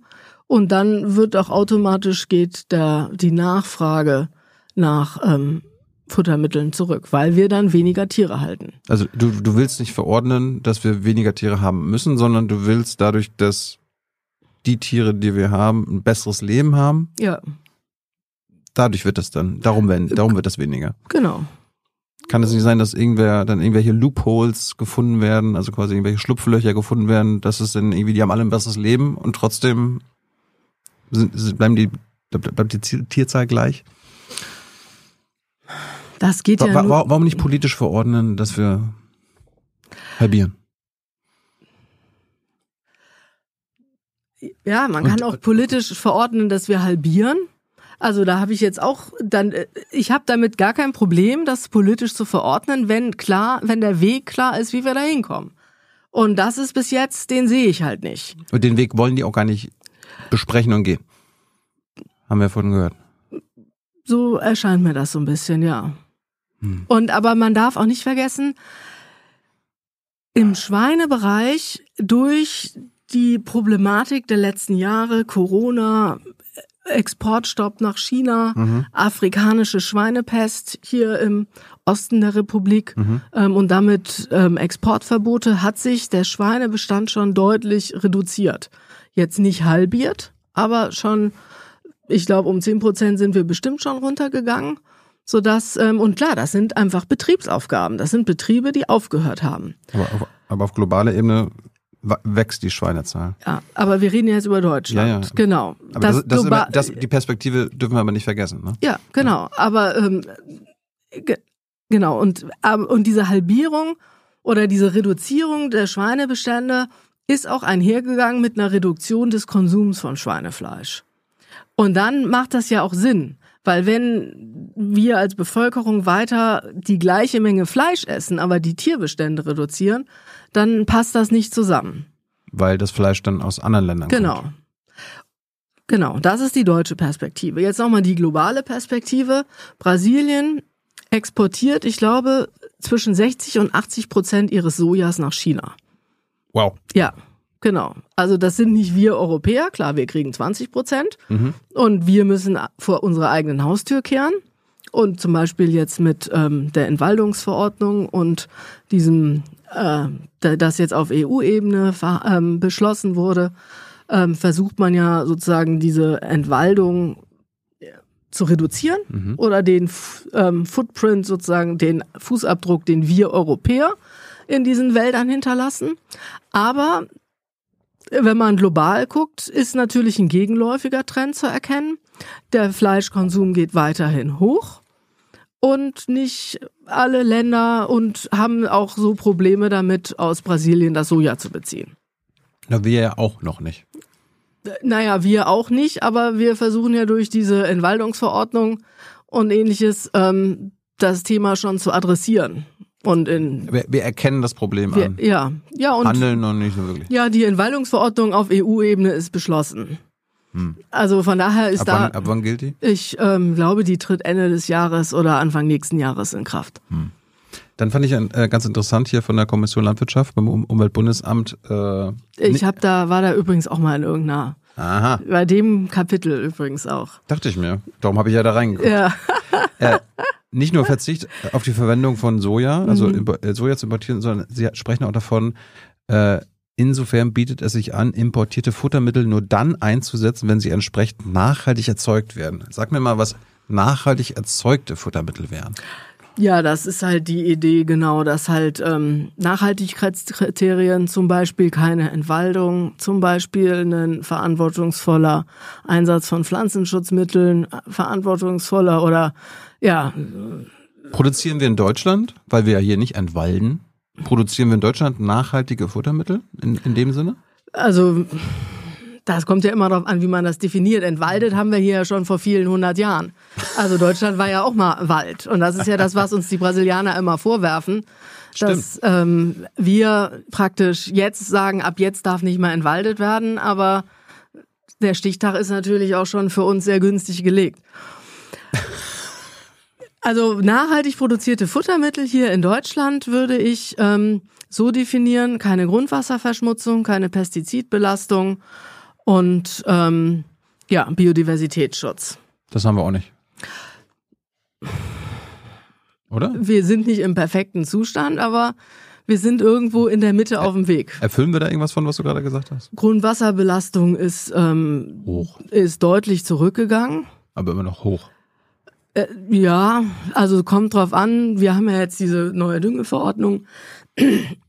Das ist in Baden-Württemberg zum Beispiel ist es sehr gering. Da ist das praktisch kein Problem, außer in zwei, drei Bereichen. Ähm, Niedersachsen sieht natürlich anders aus. Teile von Nordrhein-Westfalen sehen anders aus. Also da muss man schon regional differenziert gucken. Mhm. Ist es jetzt hoch? Ist es niedrig? Mhm. Das, ja, kommt immer darauf an, wie man das dann bewertet. Falls ihr übrigens Fragen habt an Christine, her damit in den Chat. Hans kommt am Ende und stellt sie dir. Ähm, bevor ich es vergesse, wir waren bei Valencia vorhin stehen geblieben. Du bist dann irgendwann wieder zurückgekommen. Ähm, hast du in deinem Studium auch quasi eine klassische ökonomische Ausbildung noch gehabt? Ja, also wir haben auch die klassischen volkswirtschaftlichen Fächer, also Mikroökonomie, Makroökonomie, ähm, Betriebswirtschaft. Hast du so Keynes gelesen, Marx? Nee, das ist die Makroökonomie war bei uns relativ kurz. ähm, habt, habt, habt ihr euch nie mit unserem Kapitalismus beschäftigt zum Beispiel. Herrscht ja auch in der Landwirtschaft, habe ich gehört.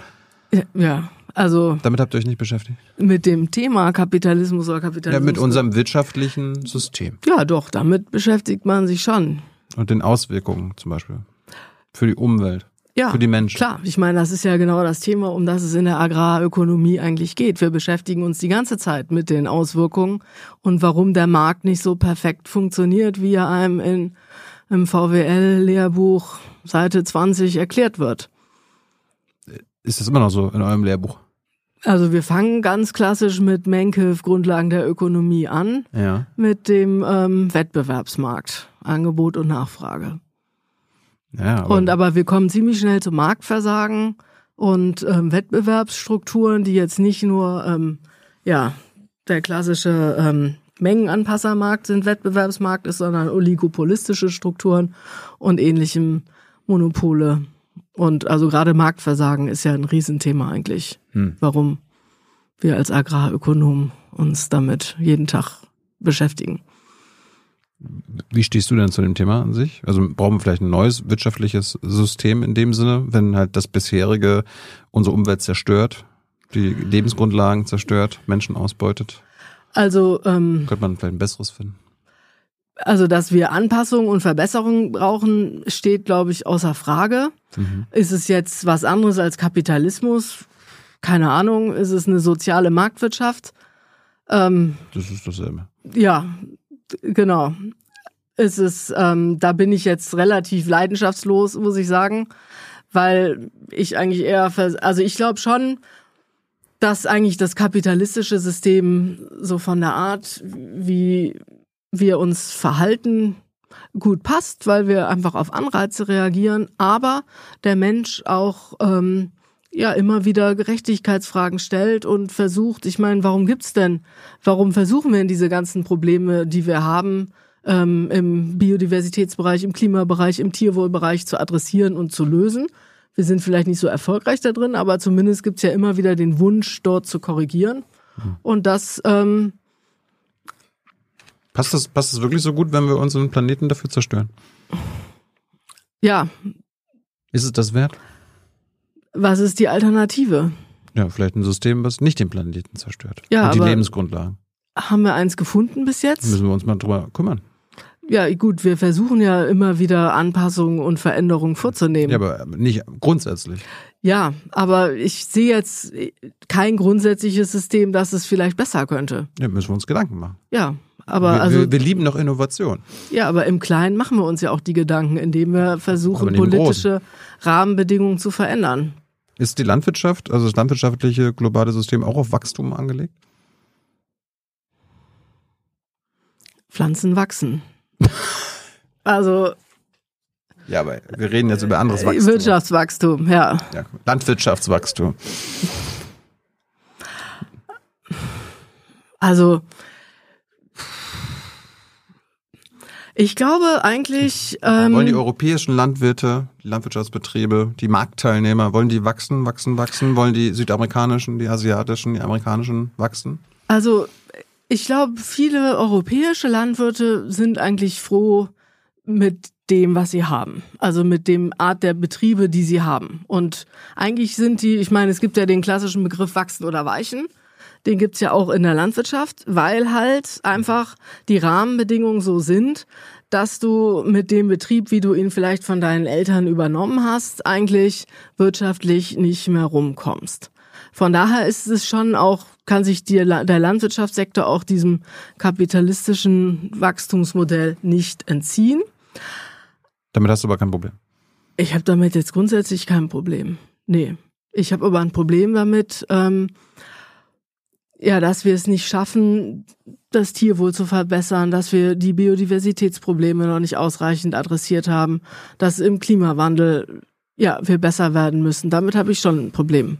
Aber wenn die Kleinen, ich meine, das ist der kapitalistische Log, wenn die Kleinen weichen müssen und die Großen immer, Großen immer größer werden, Es muss die aber in werden ja dann da auch mächtiger, wahrscheinlich politisch. Ja, aber in der Landwirtschaft muss ja auch nicht nur, weil ein Betrieb aufhört. Ich meine, ich persönlich finde es halt schade um jeden Betrieb, der aufhört, aber es muss auch nicht immer dadurch ein größerer Betrieb, der zum Beispiel die Flächen vom Nachbarn übernimmt, muss nicht dadurch schlechter wirtschaften.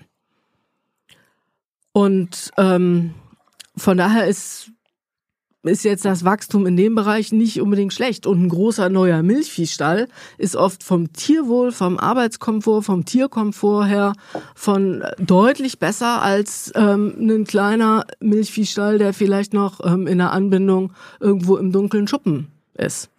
Also von daher ist größer nicht unbedingt schlechter in Bezug auf ähm, Tierwohl oder ressourcenschonender Einsatz in, von Produktionsfaktoren. Aber das System Landwirtschaft funktioniert auch so, dass alle eigentlich mehr Geld verdienen wollen, jedes Jahr. Und müssen, ne? Wachsen oder weichen. Die müssen nicht, unsere Landwirtschaft muss nicht unsere Bevölkerung und die Gesellschaften ernähren, sondern die müssen erstmal Kohle machen. Das darauf. Das kommt ja darauf an, wie man das priorisiert. Also ich glaube, die Landwirte würden jetzt eigentlich eher sagen, sie wollen, sie freuen sich über eine gute Ernte. Das ist, glaube ich, die sagen dir nicht, ja, ich habe jetzt äh, mich über, ich habe jetzt 50.000 Euro mehr verdient. Die freuen sich eigentlich über eine gute Ernte. Und die Gute Ende könnte ja auch sein, dass man am Ende trotzdem nicht genug verdient. Dann freuen sie sich, glaube ich, nicht. Nee, aber ich meine, wir haben ja viele Jahre gesehen, dass eigentlich die Landwirtschaft nicht ausreichend verdient hat und eigentlich eher von der Substanz gezehrt hat. In und viele Betriebstypen. Bin ich naiv, wenn ich sage, ich will eigentlich eine Landwirtschaft haben, die einfach dazu da ist, die Bevölkerung zu ernähren? Nö. Das ist absolut das Ziel von der Landwirtschaft. Keine globalen Handelsketten. Das, Das ist nicht das Ziel. Ich glaube nicht, dass jemand damit angefangen hat, dass er gesagt hat, ich will jetzt, also ein Landwirt oder eine Landwirtin. In dem Moment, wo ich anfange, Wein zu machen und schönen Wein zu produzieren, will ich den vielleicht dann auch global verkaufen. Aha. Ja, aber ich glaube, ein Landwirt, der Getreide anbaut oder der seine, sein, ja, relativ nah noch an der Urproduktion ist oder der seine Kühe melkt, der träumt jetzt nicht davon, dass dann die Molkerei seinen Käse in die USA. Ich kenne Fleischbauer, ich kenne Fleischbauern oder Schweinebauern, die toll finden, dass sie in China, nach China exportieren. Ja, also die meisten sind ja auch sehr stolz auf die Produkte und wenn die weltweit gefragt werden, muss das nicht unbedingt von Nachteil sein. Außer für die Umwelt.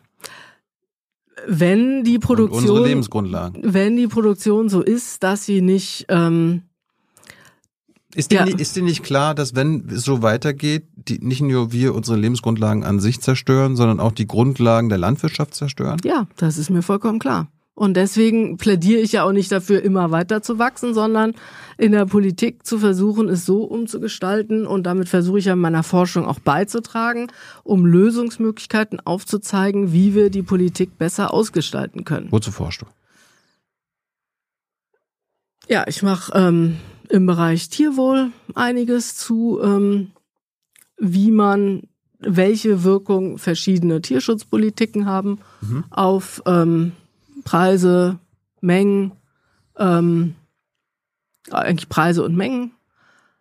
Ich forsche zu Fragen im Ökolandbau zum Beispiel, ob und wie man ähm, also wir haben uns, es gibt ja verschiedene Bestrebungen weltweit, 100% Ökolandbau umzusetzen oder Large-Scale Land Conversion, also ähm, zu machen. Es gibt Bhutan zum Beispiel hat eine Politik, dass sie gerne ähm, möglichst viel Ökolandbau fördern wollen. Sri Lanka hatte das wieder abgeschafft.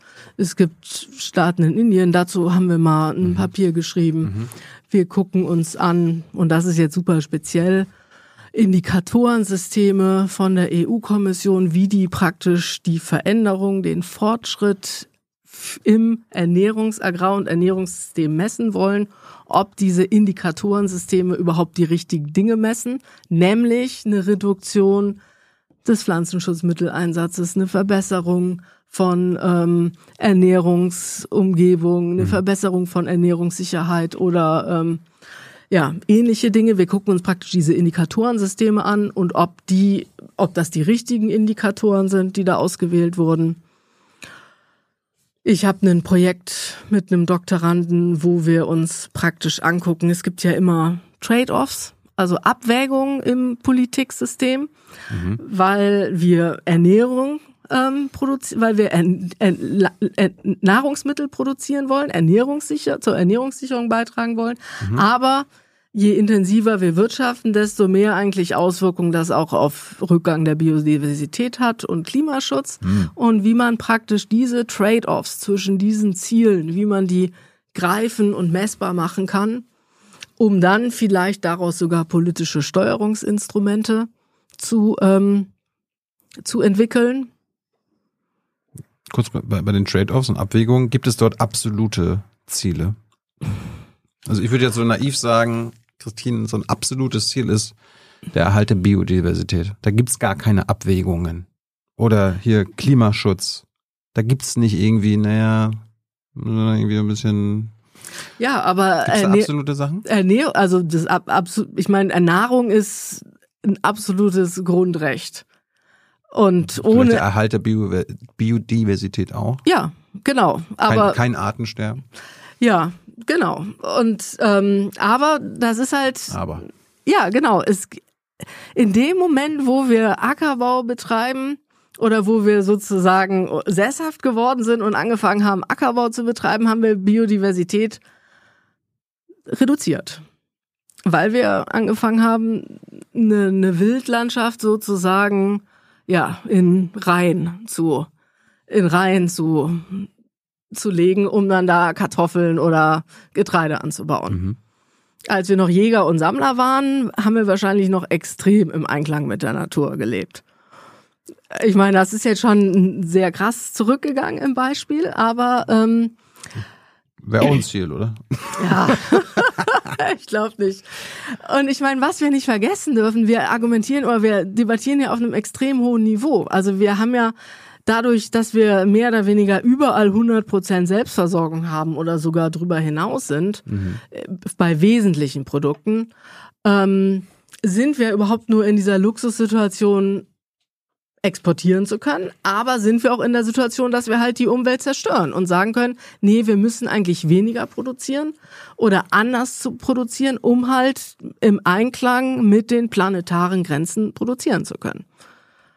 Gibt es eigentlich Denkschulen in, deiner, in deinem Fach? Also man, es gibt ja, wenn ich andere Ökonomen hier habe, dann äh, gibt es da so die Neoklassiker, die Neoliberalen. gibt Progressive, Keynesianer, Marxisten. Wie ist das bei den Agrarökonomen? Ähm, ja, habe ich auch schon drüber nachgedacht. Ich habe ja gehört, dass du Marx gut findest oder nach Marx fragst. Nicht Na- gut findest, nein, nein, nein. fragst. Ja. Ich frage danach, weil Ja. in allen anderen wissenschaftlichen, äh, bei allen, allen wissenschaftlichen Gä- äh, Gästen, die befassen sich mit den Grundlagen ihres Fachs. Mhm. Die haben Historie und so weiter. Mhm. Und es fällt mir immer nur auf, dass die Ökonomen, viele, bedeuten auch hier, sich damit gar nicht beschäftigen. Muss ja nicht nur Marx sein, kann ja auch Keynes sein, Mhm. äh, Adam Smith und so weiter. Also da, wo dieses Fach Mhm. angefangen hat. Ja. Und die sagen mal, nö, nicht. Da hat er eh Unrecht oder sowas. Mhm.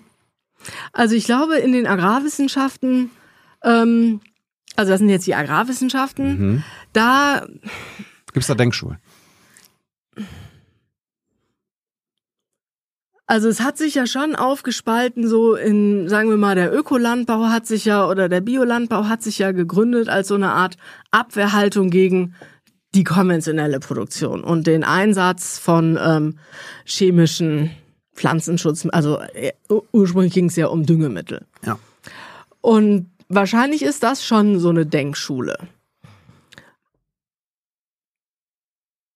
Aber das ist jetzt, wenn ich drüber nachdenke, wie wir das lehren, Mhm. lernen die eigentlich bei uns alle das Gleiche. Und wenn man da Interesse dran hat, kann man Ökolandbau sozusagen als Fach studieren.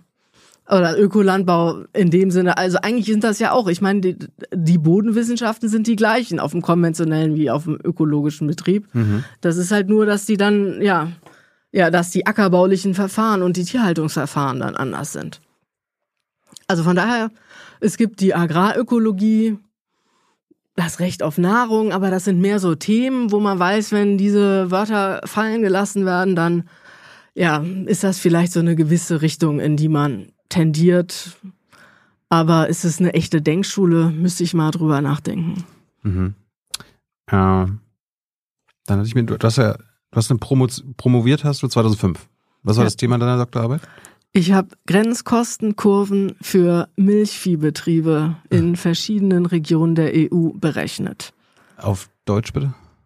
Also ähm, das ist ja, ich habe mich praktisch mit der Kostenstruktur von Milchviehbetrieben beschäftigt. Um, und zwar im Vergleich über verschiedene Regionen der EU hinweg. Mhm. Bayern, Niedersachsen, äh, Bretagne, verschiedene äh, Niederlande, Dänemark, Belgien, um zu verstehen, damals war die gerade die Debatte darüber, ob die Milchquote fallen soll oder nicht. Und die Angst und nicht ganz unberechtigt war ja, dass praktisch die Land, die Landwirtschaft, die Landwirte, die Milchviehbetriebe dann ihre Produktion ausdehnen, mehr produzieren.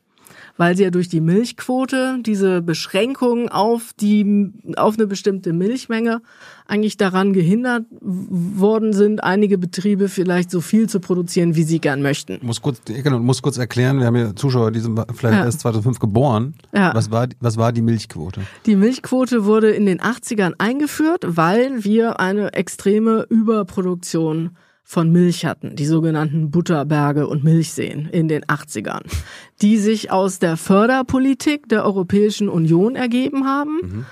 Ähm, Wir, wir haben zu viel Milch produziert. ja, Wir, wir haben die Kühe zu viel gemolken. also man kann ja die Kühe nicht zu viel melken, man hat einfach zu viele Kühe Ja. und zu viele Betriebe gehabt. Oder so. Genau.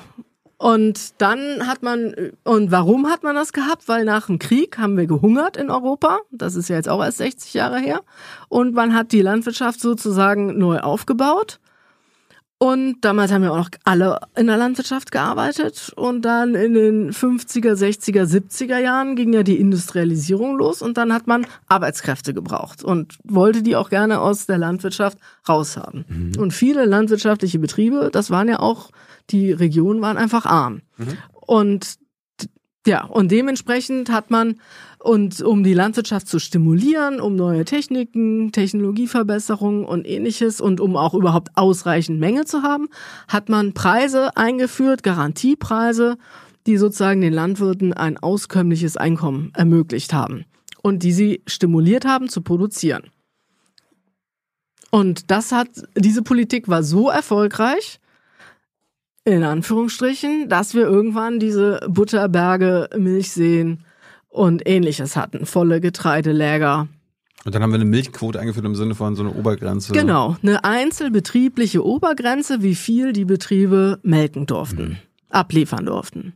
Und dann war irgendwann 20, 30 Jahre später die Diskussion, ob wir das wieder abschaffen. Genau, weil sich die Welt natürlich weiterentwickelt hat und die Betriebe haben sich weiterentwickelt. Der Nachbar ist gestorben, vielleicht wolltest du gern von dem den Betrieb übernehmen. Vielleicht wollten die auch aufhören und die Kinder nicht mehr in der Landwirtschaft weiterarbeiten und sozusagen die Flächen abgeben. Und der Nachbar wollte die gerne aufnehmen, mhm. aber er brauchte dafür dann zusätzliche Milchquote. Und dann hat man irgendwann den Quotenhandel eingeführt, man konnte Quote kaufen und sprich diese Quote, dieses künstlich kreierte Recht auf Milchablieferung wurde zu einem Handelsgut.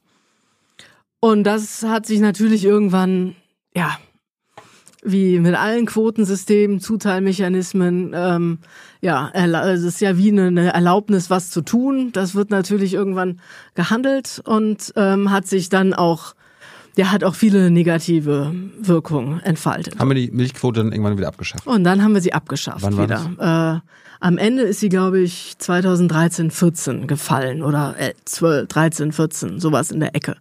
Und damals 2003, 4 und ursprünglich sollte sie 2006 schon fallen. Und oh. dann wurde es nochmal verlängert und dann wurde halt politisch so eine Art Soft Landing vorbereitet, womit dann die Landwirte und Landwirtinnen ähm, Möglichkeit hatten, sich darauf anzupassen. War das eine gute Idee im Nachhinein? Jetzt ist zehn Jahre her. Ich denke ja, weil ich glaube, dass, äh, ich meine, seitdem haben die Milchbauern schon einiges an Volatilität miterlebt.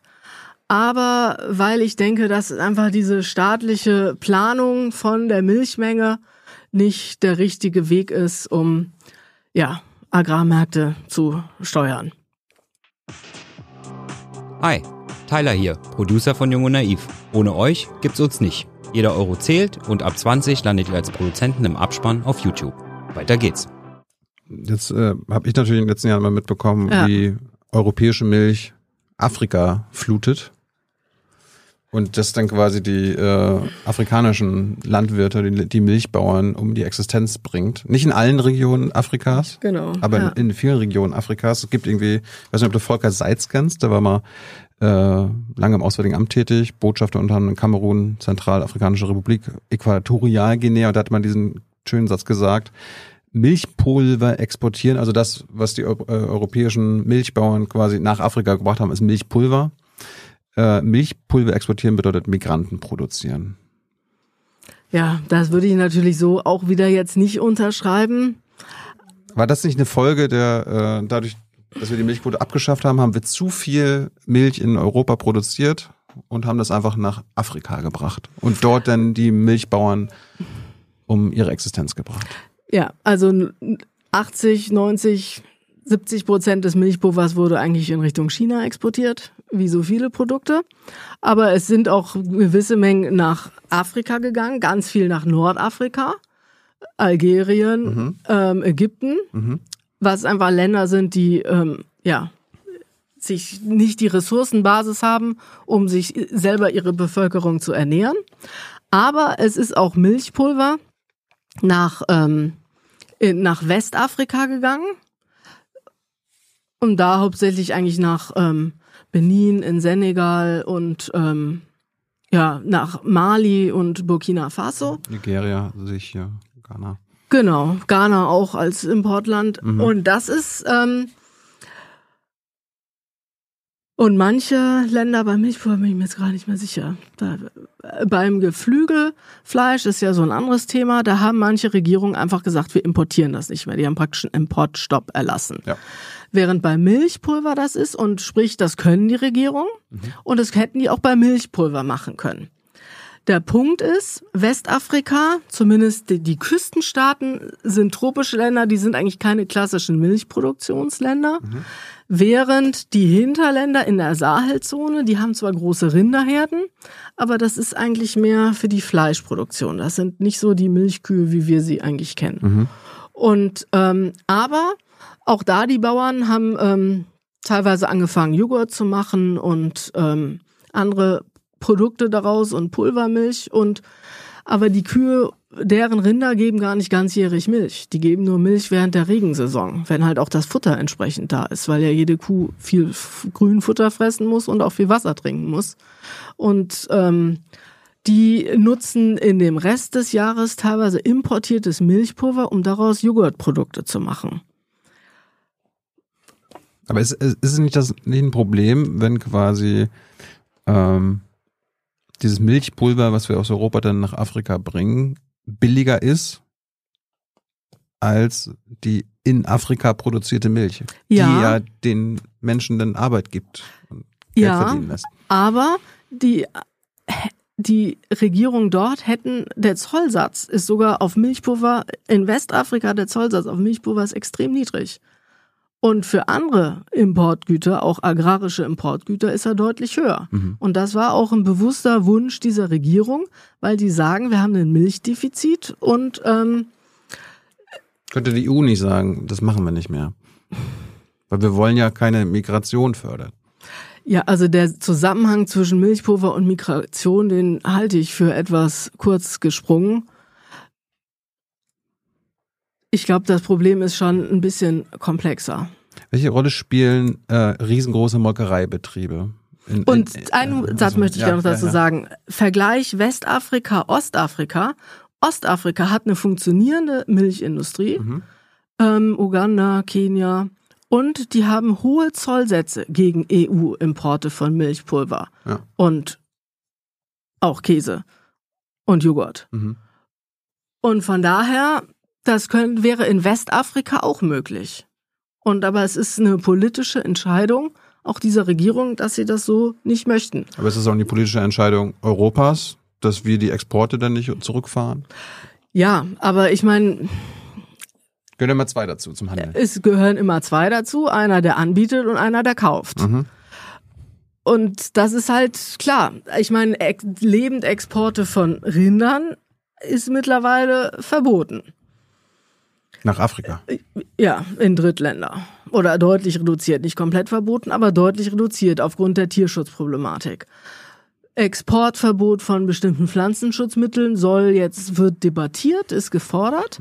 Aber einfach einem europäischen Unternehmen zu verbieten, bestimmte Produkte zu exportieren, machen wir bei Waffen.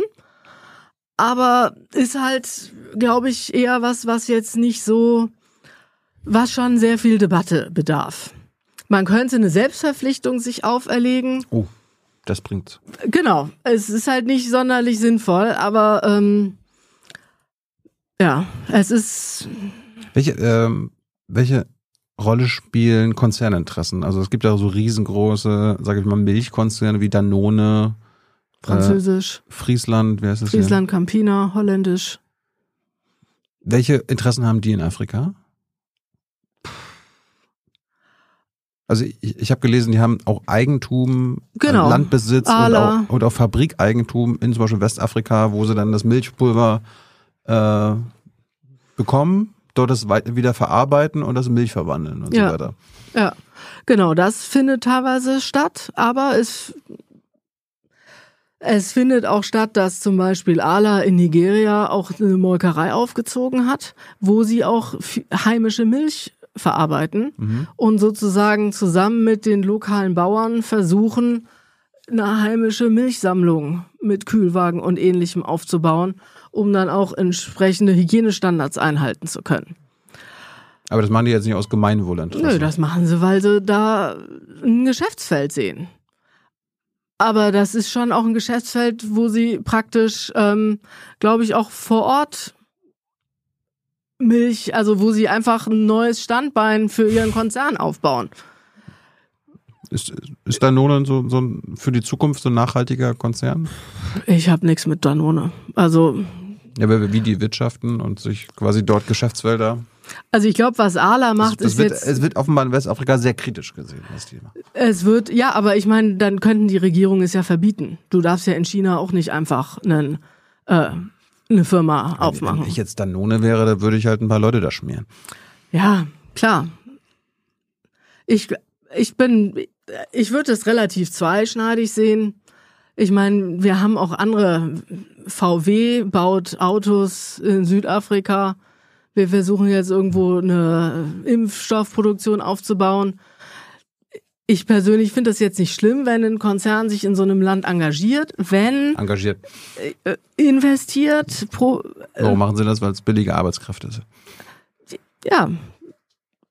Aber wenn dadurch Arbeit geschaffen wird und die Arbeitsregeln eingehalten werden, muss das ja nicht unbedingt verwerflich sein. Aber der Profit bleibt halt nicht im Land. Das ist halt dann wieder, ja, aber in China würde ja die Wertschöpfung, die wird dann nicht abgeführt und dann in eine Steueroase ähm, transferiert. Ja. Und das könnte ja auch in Westafrika so geregelt werden. Und dass man jetzt alles dann nur als korrupt bezeichnet, kann sein, möchte ich nicht ausschließen. Autokratische Regime sind in der Regel, haben das Merkmal Korruption. ja, also Zurück zu äh, deiner Forschung. Du, äh, das wo- wollte ich natürlich unbedingt fragen, jetzt Tierwohl. Die, Ich würde da, ja, können wir gleich nochmal. Aber äh, wichtig ist, ich meine, die Länder haben schon auch eine eigene politische Handlungsmöglichkeit.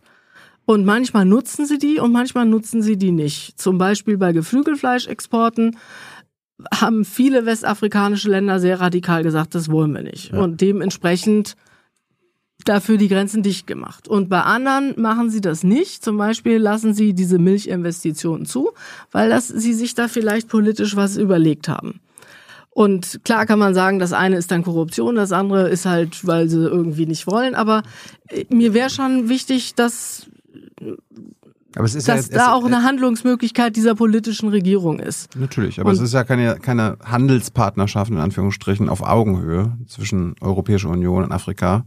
Das sind ja zwei riesengro also unterschiedliche Player. Ja, aber die EU-Kommission marschiert jetzt nicht darunter und sagt, ihr müsst hier erlauben, dass Ala oder Danone hier ein Werk bauen kann. Nö. Nee. Aber dass äh, der globale Norden immer noch den afrikanischen Kontinent, globalen Süden an sich ausbeutet, das ist ja immer noch heutzutage Ja. der Fall. Ja. Darum da die Ungleichgewichte, wie man äh, welche Entscheidung trifft und so weiter, ist halt nicht wahrscheinlich nicht, das ist komplexer als jetzt nur, okay, wir sind jetzt gegen diese Milchpolitik und die für die Milchpolitik. Ja, ich glaube, dass in die Entscheidungsstrukturen da und diese Themen sind extrem komplex, aber zum Beispiel wird ja immer wieder auch um Investitionen geworben Hm. aus von diesen Ländern und von diesen Regierungen. Und dann ist, glaube ich, wenn man sich entscheiden muss, investieren jetzt europäische Unternehmen da, investieren da chinesische Unternehmen, investieren da arabische Unternehmen oder amerikanische, müssen ja die europäischen gar nicht unbedingt die schlechtesten sein. Naja, aber am, Ende äh, investieren, ob nun europäische, amerikanische, chinesische Konzerne dort, um dort Geld zu verdienen Ja, und äh, billige Arbeitskräfte zu haben und so weiter und so fort. Nicht, weil sie gemeinwohlorientiert sind und die Menschen dort in Afrika versorgen wollen. Dann wird es mehr, zum Beispiel mehr Sinn machen, wenn wir den afrikanischen Staaten Geld geben, damit die selber diese wirtschaftlichen Grundlagen behalten können, damit sie nicht von uns ausgebeutet werden. ja. Also ich denke, das ist sowieso die beste Strategie, die Afrika afrikanischen Länder dabei zu fördern. Und das machen die ja auch selber. Das sind ja auch ihre eigenen Ziele, ihre afrikanische Produktion zu stimulieren. Aber wenn sie dafür in, in, indische Traktoren importieren, ist das ja nicht unbedingt verwerflich. Hm. Gut. Zurück zu dir. Du interessierst dich für Tierwohl. Da ist natürlich die, die einfache na- naive Frage, was hat Tierwohl mit Tiere töten zu tun? Geht, Naja. geht das zusammen? Ja, also weil ich meine, ich meine, Zum Tierwohl gehören sie, gehört sie zu töten. zum menschlichen Leben und zu jedem Leben gehört, dass wir geboren werden und irgendwann sterben. Aber wir sterben. Genau. Wir werden nicht getötet. Genau, wir werden nicht getötet. Und ähm, aber der Todesvorgang tritt irgendwann ein. Richtig. Ja, Aber wir lassen die Tiere ja nicht sterben, sondern wir töten sie, ja. um Und sie zu essen. Genau. Und das kann man ablehnen, aber es ist jetzt auch nicht unbedingt, also so wie ich die ethische Diskussion verstehe, ist es auch nicht verwerflich, Fleisch zu essen, wenn es vorher die Tiere ein gutes Leben hatten. Die können wir ja nicht fragen. Ja, aber also es gibt ja auch Tierwohlforschung, wo versucht wird, wo versucht wird rauszufinden, was, oh, was die Tiere für Gefühle haben oder wie sie sich in ihrer Umgebung wohlfühlen. Ich glaube jetzt nicht, dass wir das in unseren Stellen machen, oder? Die, die Gefühle der Tiere Äh, abfragen. Das macht jetzt sicher nicht der einzelne Landwirt, aber es gibt ja Forschungsstelle, Versuchsanordnung und ähnliches, wo genau solche Dinge eigentlich erforscht werden. Oder wo man verschiedene Stallsysteme den Kühen anbietet und beobachtet, wo die sich jetzt am Ende hinlegen, wie sie sich bewegen und was sie eigentlich so den ganzen Tag treiben. Ist, ist es nicht zynisch, dass wir von Tierwohl sprechen, wenn es am Ende immer darum geht, wir reden über die Tiere, die wir töten und essen. Ja, das ist halt die Grundsatzentscheidung. Will man das oder will man das nicht? Du sagst ja. Ja. Das, also du bist für diesen Zynismus. Ich habe jetzt kein Problem damit, ähm, Fleisch zu essen. Und wenn ich, Hauptsache von, von glücklichen Tieren. ja, und wenn ich sage, ich will Fleisch essen oder ich bin, ich esse Fleisch, dann muss ich das davor auch mit ähm, sozusagen in Kauf nehmen. Das ist es wert. Obwohl wir auch nicht feststellen können, ob die Tiere jetzt ein glückliches Leben hatten. Wir können, wir können nur hoffen und glauben. Ja, genau. Und ich gehe davon aus, wenn ich das Fleisch von den Stellen beziehe, wo ich es herbeziehe, dass die Tiere davor ein gutes Leben hatten. Was ist ein gutes Leben? Ja, sie konnten ihre natürlichen Instinkte ausleben. Sie hatten eine Familien- oder Gruppenbeziehung. Mhm. Sie sind frei von Schmerzen und Leiden und ähnlichem. Sie konnten, ja, bei Schweinen, sie konnten im Dreck wühlen, sie konnten in der Suhle liegen, sie konnten mit ihren Artgenossen sozusagen interagieren und kommunizieren. Die Muttersau hat ihren Ferkeln ein gewisses Sozialverhalten mitgegeben und ähnliches. Ich höre da jetzt nicht raus, dass diese Tiere, von denen du sprichst, in Ställen leben. Die leben, die sind schon eingezäunt. Ja, das ist was anderes als ein Stall. Ja, aber auch ein Stall kann ja auch ein großer Stall sein. Er kann mit Stroh eingestreut sein. Er kann verschiedene Funktionsbereiche haben. Das ich ist, ich komme auch von Land, glückliche Schweine laufen gerne auch mal rum. ja. Ja, dann ist halt die Frage, wie viel Kilometer oder wie viel Platz Ja. brauchen die? Aber bei uns in Deutschland geht es um wie viel Meter, Ja, nicht wie viel Kilometer. Genau, aber ich habe ja auch nicht gesagt, dass ich, ähm, Kannst, kannst du Schweinefleisch in Deutschland essen? Basierend auf den. ich, ich kenne Betriebe, wo das so ist und von denen kann ich das Fleisch essen. Ja, Aber das sind wahrscheinlich wenige. ja, ja, und das ist ein Problem. Und ich würde mir, also, und mir ist es wichtig und deswegen beschäftige ich mich ja auch mit dem Bereich, dass wir das besser hinkriegen. Stelle, äh, gibt ja noch Kühe. Du, also, du kommst ja aus dem, aus, Ja. aus dem äh, Milchkühlbetrieben. Mhm. Sind äh, die Kühe, die meisten Kühe in Deutschland, werden die, kommen die auf der, sind die auf der Weide oder stehen die den ganzen Tag im Stall? Nee, die stehen. Also die Weidehaltung geht zurück. Und ähm, viele Kühe stehen mittlerweile in so Laufstellen. Vielleicht haben sie, wenn sie Glück haben, auch noch einen Laufhof. Ähm, Kann man da von Tierwohl sprechen? die Milchkuhhaltung hat das Problem, dass ähm, die Milch,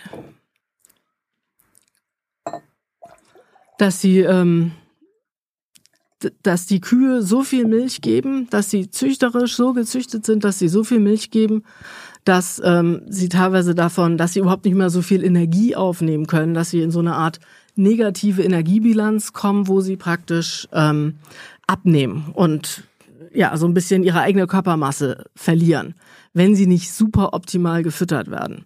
Weil die Zucht einfach mittlerweile so weit ist, dass sie extrem viel Milch geben können. Das ist aus wirtschaftlicher Perspektive gut, das ist aus Tierwohl, Tierschutzperspektive, Gesundheitsperspektive ungünstig. Ist das, ja, ich wollte gerade sagen, ist das, hört sich jetzt nicht natürlich an. Ja, es ist halt, ja, es ist ein Problem. Und in der Zucht wird das auch schon debattiert, aber es ist halt wie auch vorher schon, es ist halt dieses, dieses Dreieck, aus dem man nicht so richtig rauskommt. Und aus dem kommt man raus, wenn wir weniger ähm, tierische Produkte verzehren. Aber ich habe ja gerade gefragt, wir sind uns einig, ich würde, wenn dann gerne äh, Kuhfleisch, also Rindfleisch essen von einer Kuh, die auf einer Weide gelebt hat. Ja, Unter anderem. Die meisten Kühe in Deutschland leben nicht auf der Weide. ja. Kann man da von Tierwohl sprechen? Grundsätzlich. Oder ist das nicht grundsätzlich dann abzulehnen?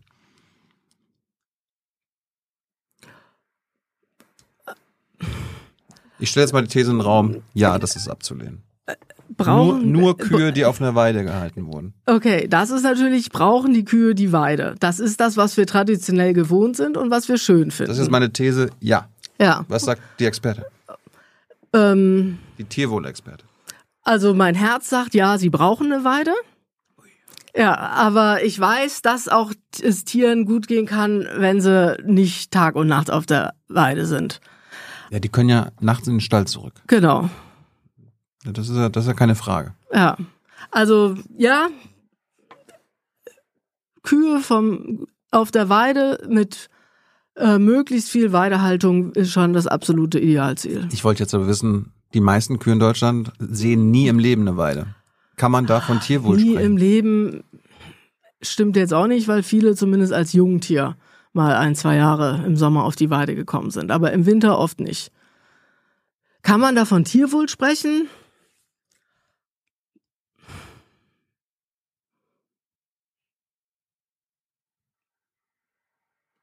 Ja, Warum?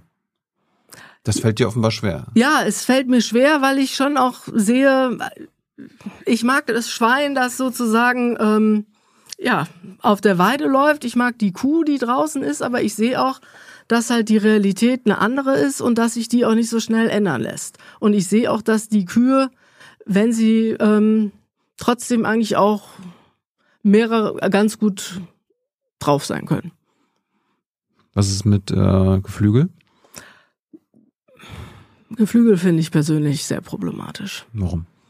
weil ähm, ja, weil einfach Persönlich im Sinne von du jetzt als Christine Wieck oder du als Professorin ich auch als Professorin, Warum? weil ich finde, dass ähm, es einfach zu viele Tiere sind in einem Stall. Sie werden zu eng gehalten. Es sind regelmäßige Antibiotikagaben nötig, um die Bestände gesund zu halten und man eigentlich auch eine Einzeltierbehandlung fast nicht mehr machen kann, weil halt, wenn da erstmal 10, 20 Tiere eine Erkältung oder einen Schnupfen kriegen oder was auch immer, dann ähm, ja, dann eskaliert das Problem relativ schnell, so dass ich ähm, in der Geflügelhaltung eigentlich schon viel Änderungsnotwendigkeit sehe. Gehen wir mal jetzt vom Ideal aus, beziehungsweise vom Tierwohl. Wann würden wir bei der Geflügelhaltung in Deutschland von, von Tierwohl sprechen? Wir haben ja gerade jetzt von den, von den Kühen auf der Weide geredet. Mhm.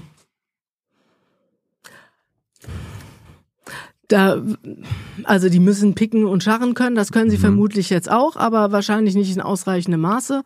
Und da muss ich sagen, da müsste ich mich nochmal mit einem Experten beratschlagen, was jetzt genau die ähm, sozusagen die Anforderungen sind, damit ein, ein Geflügel, eine, eine Legehenne oder ein Masthähnchen optimal oder eine Pute optimal gehalten werden würde. Also Frischluft, verschiedene, ähm, ja, verschiedene Umgebungsmöglichkeiten, Untergründe, ähm, Versteckmöglichkeiten, sowas würde ich vermuten, müsste da alles dabei sein, damit das optimal ausgestaltet ist.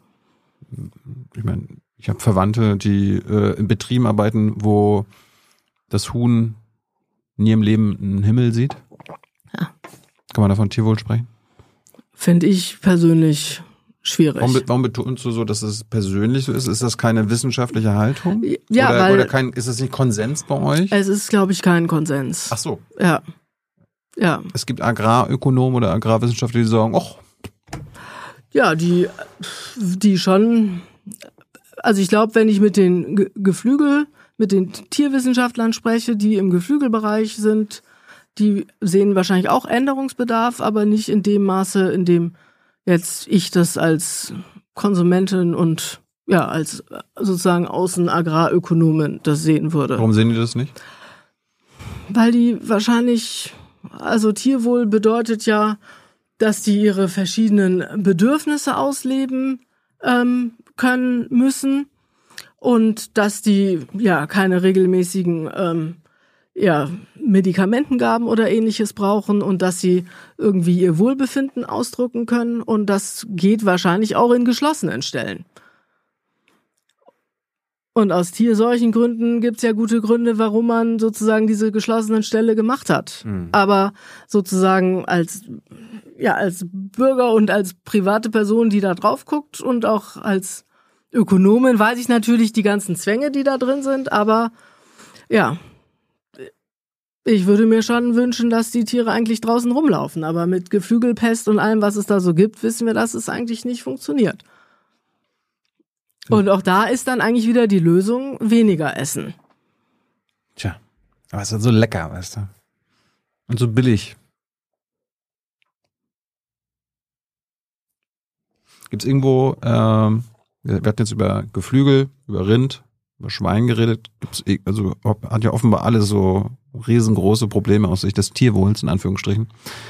Äh, Gibt es irgendwo in Deutschland in der Tierproduktion positive Beispiele? Also äh, welche, welche Tiere produzieren wir denn noch so? So zynisch, wie das jetzt wieder klingt. Das sind ja Lebewesen. Also ich glaube, die wesentlichen, also wir haben Schafe noch, ne? ja Schafe, Ziegen gibt's natürlich noch. Wie läuft's mit dem Tierwohl? Boah, das ist, glaube ich, deutlich besser.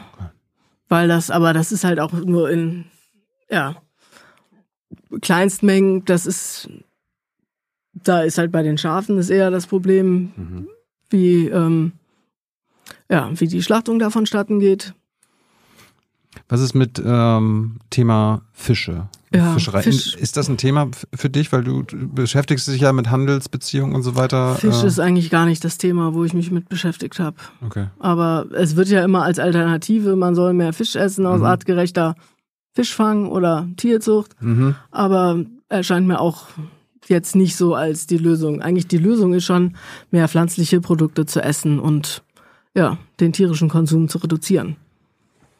Da habe ich jetzt nochmal äh, zwei Fragen. Ich habe äh, zum Schluss, bevor jetzt Hans gleich kommt, äh, du musst unbedingt nochmal wiederkommen.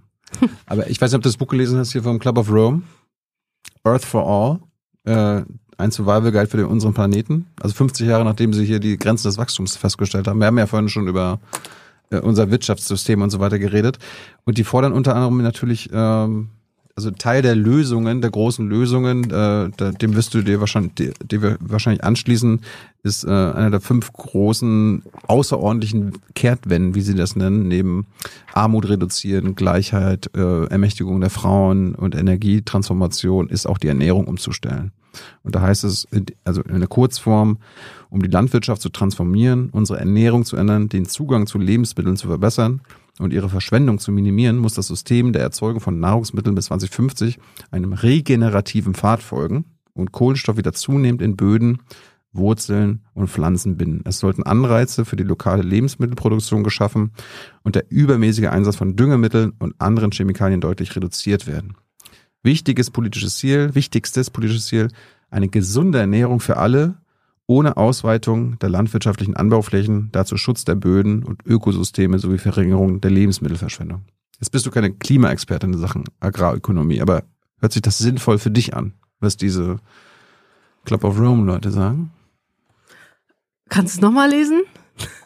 Das wichtigste Ziel, ich, äh, das war eine, Ja. das wichtigste, eine gesunde Ernährung für alle, ohne Ausweitung der landwirtschaftlichen Anbauflächen, dazu Schutz der Böden und Ökosysteme sowie Okay. Verringerung der Lebensmittelverschwendung.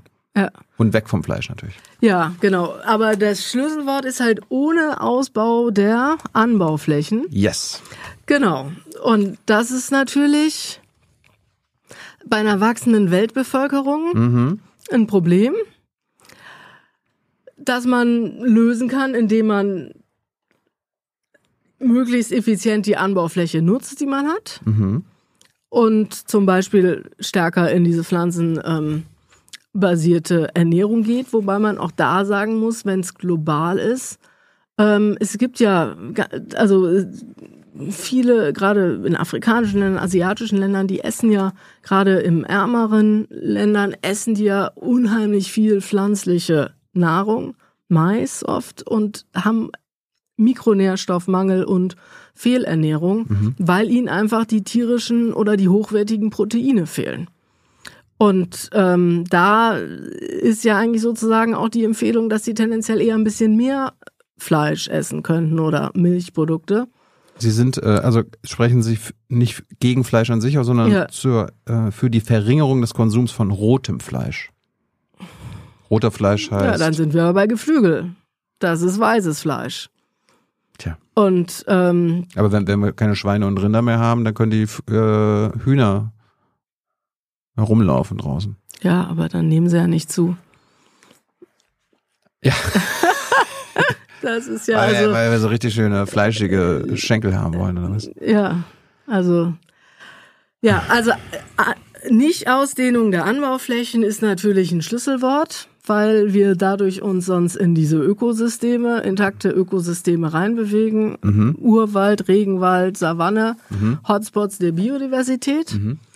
Ähm, pflanzliche Ernährung kann helfen, sozusagen die Ernährung effizienter zu gestalten. Problem ist, das können wir hier sozusagen, wir sollten das machen, aber in ähm, anderen Ländern ist es eigentlich sinnvoll, wenn Kinder ein bisschen Milch kriegen, Kinder ein bisschen Fleisch essen können, um halt entsprechend ausgewogen ernährt zu werden. Und da müsste dann ähm, das Fleisch produziert werden, vor Ort. Ich wollte drei Punkte kurz nochmal, Ja. äh, drei Unterpunkte ansprechen. Einmal, die, wie wir Landwirtschaft an sich betreiben, dann nochmal Ernährung und die Verschwendung. Mhm. Das, das erste Teil, deren äh, Punkt ist, wir müssen ein System anlegen, das säkulär ist. Und sie sagen, der einzige Weg zurück in einen sicheren Handlungsraum in Sachen Klimapolitik und Landwirtschaft ist die Entscheidung, nicht weiter in die verbliebenen Wälder und Feuchtgebiete vorzudringen. Haben wir vorhin schon drüber geredet. Zum Beispiel kein Soja mehr importieren aus den Regenwäldergebieten. Und sie sagen, zuallererst dürfen die Nahrungsmittelsysteme nicht weiter auf die Makroebene ausgeweitet werden. Wir müssen mit weniger auskommen. Zweitens müssen die Landwirtschaftsbetriebe innerhalb des nächsten Jahrzehnts zu Kohlenstoffsenken werden, statt in großen Maßstab CO2 zu erzeugen. Drittens sollte sich die Landwirtschaft, sollten sich die Landwirtschaftsbetriebe der reichen Vielfalt des Lebens verpflichtet fühlen. Hört sich das sinnvoll an? Ich glaube, dem würde keiner so widersprechen.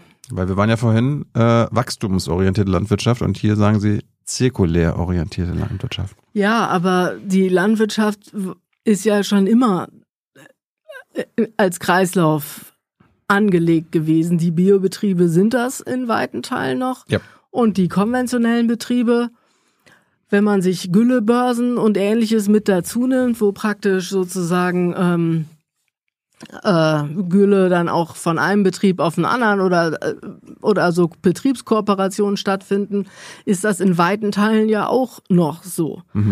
Und gerade letztes Jahr, wo die Mineraldüngerpreise so explodiert sind, ist ja auch sozusagen die Gülle wieder das schwarze Gold gewesen, das dann plötzlich wieder einen Wert bekommen hat. Und ich denke, das ist schon der Weg, wo wir auch hier in ähm, Deutschland und Europa wieder mehr hin zurück müssen, weil diese Abhängigkeit vom Mineraldünger war natürlich schon ein, und ist ein Problem. Das schwarze Gold ist mal Öl gewesen. Ja, genau. Und jetzt ist es halt, Das europäische Öl ist Gülle. ja, im positiven wie im negativen Sinne. So, du hast gerade Ernährung angesprochen. Ja. Das ist der, das, das zweite Punkt. Ich lese mal kurz vor, was der Club of Rome dort verkürzt jetzt natürlich sagt. Letztlich sollten wir mehr Obst, Gemüse, Nüsse und Hülsenfrüchte und weniger Zucker und andere ungesunde Produkte erzeugen und essen. Unsere Analysen zeigen, dass uns genügend Platz auf der Erde zur Verfügung steht, um mindestens neun Milliarden Menschen, also noch viel mehr als heutzutage, mit gesunden, nahrhaften Lebensmitteln zu versorgen. Auch ohne die Ag- Agrarflächen weiter auszudehnen. Das, die beziehen sich auf eine EAT oder EAT Lancet Kommission. Ja. Hast du davon gehört? Ja, Das hört sich auch sehr sinnvoll an. Es hört sich auch sehr sinnvoll Wenn an. wir, wenn wir, wir, müssen aber nur gesünder essen, uns gesünder ernähren. Ja, aber das wir müssen einfach, das ist ja genau das, worum wir eigentlich immer wieder ringen. Weil, Da, vielleicht brauchen wir dazu eine Politik, die das, sich das traut. genau, eine Ernährungspolitik zum Beispiel. Die nicht nur Probleme anerkennt, sondern auch handelt. Ja. Hallo, Herr Özdemir. Ja, aber ich glaube, im Ernährungsbereich, also ich bin, glaube ich, kann man ihm keinen Vorwurf machen, weil Ja. da versucht er ja. Und hat jetzt diesen Ernährungs, ähm, ja, die Ernährungsstrategie aufgelegt, Werbeverbot für, ähm, für Süßigkeiten für Kinder und ähm, also in dem Bereich und die Grünen haben sich mit diesem Veggie Day ja schon vor Jahren sozusagen die Nase verbrannt. Also das sind ja Bereiche, wo eigentlich seine Partei schon länger für gekämpft hat. Nicht wir sind noch nicht da, ganz klar, aber ähm, Der letzte Punkt, äh, den in Sachen Landwirtschaft Earth for All, also die äh, der Club of Rome vorschlägt, wir müssen unbedingt die Verschwendung vermeiden und die Nahrungsmittel, sogenannten Nahrungsmittelverluste. Ich kann es mal kurz vorlesen. Wie die Welternährungsorganisation feststellt, verdirbt schätzungsweise ein Drittel alle Nahrungsmittel oder wird anderweitig verschwendet, etwa indem sie im Müll landen. Sechs Prozent der weltweiten Treibhausgasemissionen entfallen allein auf diesen Anteil der Lebensmittelproduktion. Und der Berg verfaulender Lebensmittel wird kontinuierlich größer. In reichen Ländern kaufen verwöhnte Konsumenten mehr, als sie verbrauchen und werfen weg, was auch nur den, was auch nur den kleinsten Makel aufweist. Einzelhändler animieren ihre Kunden zu Überkonsum, stimmen zugleich aber auch in den Klagen über die nicht nachhaltigen und oft launischen Wünsche der Verbraucher ein. Haben wir da einen Weg gefunden mittlerweile? Dass wir ein Drittel unserer Nahrungsmittel das war aufhören zu verschwenden? global, ne? Ja. Ja. In Deutschland ist es, glaube ich, jetzt, ist es noch schlimmer? Nee, ich glaube, es ist ein bisschen weniger schlimm. Aber nichtsdestotrotz ähm, ist auch das eine richtige Feststellung. Auch da gab es ja Strategien zur Lebensmittelvermeidung, ähm, die initiiert wurden. Die Franzosen haben ein Gesetz da erlassen, um den Supermärkten zu verbieten, Lebensmittel wegzuwerfen. Die müssen an die Tafeln gespendet werden. Ich darf aber trotzdem, selbst wenn ich in Frankreich lebe, immer noch selber. Ja, das ist halt genau. Also ich meine, was wir wollen, also das ist halt, was der einzelne Bürger, die Bürgerin macht in ihrer Küche und ob die schafft, intelligent einzukaufen oder nicht, das lässt sich wahrscheinlich gesetzlich nur schwer regeln. Aber Ja, aber Wasserverschwendung dürfen, äh, lässt sich doch auch regeln. ja, wie lässt sich eine Wasserverschwendung regeln, wenn ich zu Hause den Wasserhahn laufen lasse? Na gut, stimmt auch wieder. Ja, aber was wir natürlich machen können, ist, wir können Da müssen wir uns halt Wege ein, einfallen lassen. Ja, und wir können natürlich die Kinder versuchen, in dem Sinne zu erziehen und dass sie lernen, was Lebensverschwendung Ich heißt. glaube, das und, Problem sind nicht die Kinder, sondern wir. Genau, und das, und wenn man Lebensmittel teurer macht, dann schmeißt man vielleicht auch weniger weg, weil alles, was mehr kostet, ist einem ja in der Regel auch mehr wert. Ja gut, aber dann gibt's auch hungernde Kinder. Ja, und da könnte man dann ja über ähm, Kindergrundsicherung und einen höheren Hartz-IV-Ernährungsbeitrag versuchen, dieses zu kompensieren. Aber geht's auf politischer Ebene tatsächliche Überlegungen, wie wir diesen riesigen Schwund, diese Verschwendung an Nahrungsmitteln Also, äh, angehen? Es ist Teil der Ernährungsstrategie. Überlegung dazu, wie man das noch weiter reduzieren kann, zum Beispiel auf der Supermarktebene, Mhm. zum Beispiel in den Großküchen, im, im Außerhausverzehr. Ich glaube, im einzelnen Haushalt wird man das nur sehr schwer hinbekommen können, ohne Bildung, Animation. Ich meine, wir haben ja auch alle zu Mülltrennern gekriegt in Deutschland. Von daher ist da vielleicht noch ein bisschen Hoffnung, dass uns das bei Lebensmitteln auch gelingt. Aber das andere Problem ist natürlich ähm, Nachernteverluste in der Industrieproduktion von Lebensmitteln. Aber da wird ja eigentlich relativ intensiv eigentlich, ähm, das sind für die Reststoffe und die werden ja auch noch irgendwie weiterverwertet und sei es, dass sie wieder als Futtermittel auf die Betriebe kommen. Zum Beispiel Brotreste, Süßigkeitenreste und ähnliches, die ja alle äh, Trester aus der Saftproduktion und ähnliches, das ja alles auch wieder verfüttert wird. Auf globaler Ebene sind wir übrigens die Schlimmsten. Also der, der, der reiche Westen. Äh, Ja, weil wir halt im Überfluss leben und es uns leisten können. hier, Zitat, mit wachsendem Einkommen ändert sich auch die Ernährungsweise. Als erstrebenswert gilt die westliche Ernährung, wahrscheinlich die nicht nachhaltigste und mit Sicherheit ungesündeste der Welt. Ja, Wir sind das Problem. der Mensch ist immer das Problem. Ja, aber wir im Westen, Ja, wir, klar. wir, wir Reichen, ja, sind das größte Problem. ja. Ja, also dem würde ich auch nicht widersprechen. Aber politisch gibt's da ja auch Ideen. Also die EU-Kommission wollte ja sogar auch so ein Sustainable Food System Law vielleicht entwickeln, wo praktisch ein Großteil dieser Ideen gebündelt worden wäre. Aber Wer, wer hat was dagegen? die Ernährungsindustrie vielleicht. Und ja, jede Menge andere Akteure, die sagen, dass man eigentlich, dass das absolute Privatsache ist. Ja, wenn ich jetzt irgendwie Nestle wäre und davon profitiere, dass drei- na gut, ist mir halt egal, ob dann 30 Prozent des Zeugs, was ich, äh, was verkauft wird, äh, in den Müll landet. Weil ich verkaufe halt 30 Prozent mehr, mache 30 Prozent mehr Profit. Dafür kämpfe ich weiter. Ja, aber ich meine, also die, die kämpfen für Werbung und um möglichst viele Möglichkeiten zu finden, um uns Sachen zu verkaufen. Also die kämpfen ja nicht dafür, dass wir es in Müll werfen. Aber es ist ihnen egal am Ende. Ja. Deprimiert dich dein Job nicht manchmal? Du bist ja, du meintest ja, du bist Optimistin. Ja. Aber wir haben jetzt über sehr viele deprimierende. Der Handlungsdruck ist groß und ähm, es gibt ähm, viele Probleme, die sich eigentlich nicht so lösen, nicht so schnell und so gut lösen, wie man sich's wünschen würde. Und gerade also dieses Beobachten dieses politischen Rings im Europaparlament, Mitgliedstaaten mit Europaparlament, mit EU-Kommission, das finde ich schon teilweise sehr anstrengend. Andererseits ähm, ja, gibt's auch viele motivierte Menschen, die versuchen, jeden Tag was zu verändern. In der Landwirtschaft, auf Höfen, in ja, allen Formen von ja, Ernährungsumgebung, Ernährungssystem. Junge Leute, die mit tollen Ideen an der Uni sind und versuchen, was zu verändern. Und von daher glaube ich, das wird schon. Kannst du dir irgendwann vorstellen, dass du irgendwann die Flinte ins Korn schmeißt und sagst, ich gehe wieder zurück auf den Bauernhof, lass mich doch in Ruhe. Ich kann mir gut vorstellen, dass ich wieder auf den Bauernhof gehe, ja. Aber ich glaube nicht frustriert.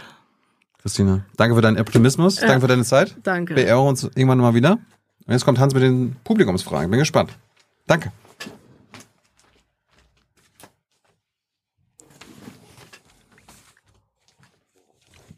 Wie war es bisher? Ja, viele Themen, ne? Ja. Äh, es gab im Chat ein paar Leute, die gesagt haben, da ist sie manchmal doch in sehr lange Nachdenkpausen äh, geraten. Ist das ein Zeichen dafür, dass das Themen oder Blickwinkel sind, die ansonsten in deiner Profession nicht so häufig vorkommen? Warum denkt man nach? Also klar, manche Fragen sind schon anders gestellt gewesen, als ich sie jetzt so auf den ersten Blick vielleicht gehabt habe. Aber ähm, es schadet ja auch nichts, auch wenn man eigentlich über Dinge schon mal nachgedacht hat, trotzdem nochmal drüber nachzudenken. Mhm. Ich fange mal an mit ein, mit ein paar Fragen, die äh, im Junge Naiv Forum vorab gestellt worden waren, die also sich jetzt nicht live äh, während des Gesprächs ergeben haben. Da wird zum Beispiel gefragt, die großen Saatgutunternehmen drängen Landwirte, insbesondere in Entwicklungsländern, in eine Abhängigkeit, die einem Teufelskreis gleicht. Zudem fördern Gentechnik, Trades den Anbau von Monokulturen. Sollte für den Schutz der Biodiversität Gentechnik verboten werden? Also die beschriebenen Einflüsse sind ja real vorhanden.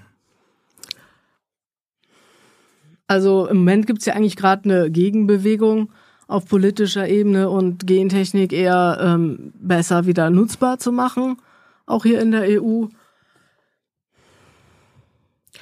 Die Wissenschaft sagt, dass wir das brauchen. Aber das eine ist ja die gentechnische Forschung, das andere sind diese Abhängigkeiten von Konzernen. Und ähm, ich glaube, man muss beides getrennt voneinander betrachten. Diese Frage ist insofern ja auch interessant, als du Mitglied einer Taskforce der EU äh, warst, wo in einer Mischung aus ähm, westlichen und afrikanischen Wissenschaftlern äh, ihr euch Gedanken gemacht habt darüber, wie diese durchaus ungleiche Struktur ähm, der landwirtschaftlichen Beziehungen zwischen Afrika und dem westlichen Rest der Welt verbessert werden kann. Und ich glaube, zu euren Befunden gehört auch, dass es diese Abhängigkeitsstrukturen vor allem einheimischer Produzenten in Afrika gibt.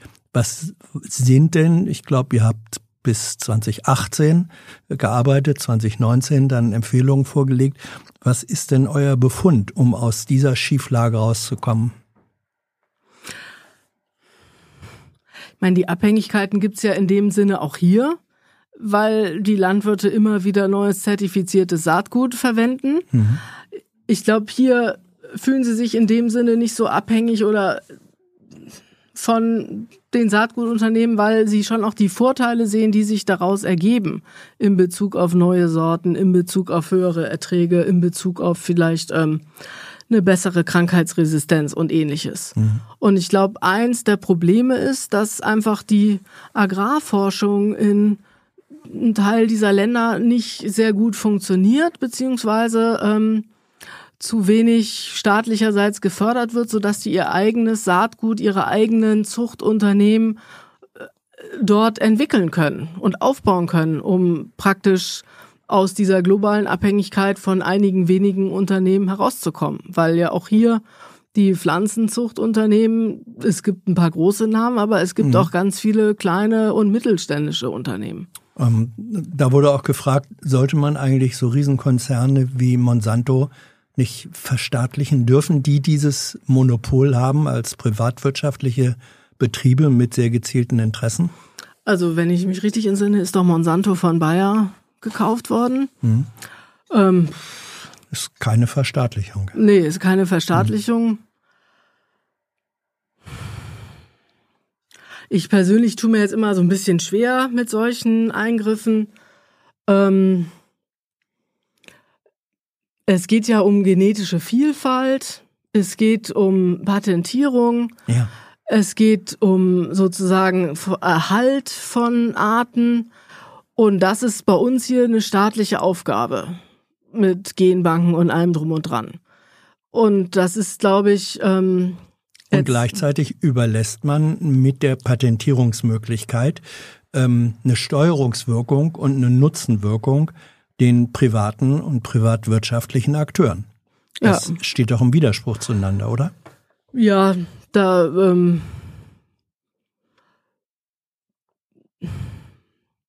Saatgut ist jetzt auch nicht so. Ich meine, große Konzerne werden tendenziell eher schwierig gesehen ähm, und können natürlich auch mit ihrem Monopol eine Wirkung auf den Markt ausüben, der viele negative Effekte hat. Von daher könnte man darüber nachdenken, aber ich habe das Problem bis jetzt in dem Maße, habe ich mich damit nicht so beschäftigt. Mhm. Nächste Frage. Ähm, sind viele Lernfragen dabei.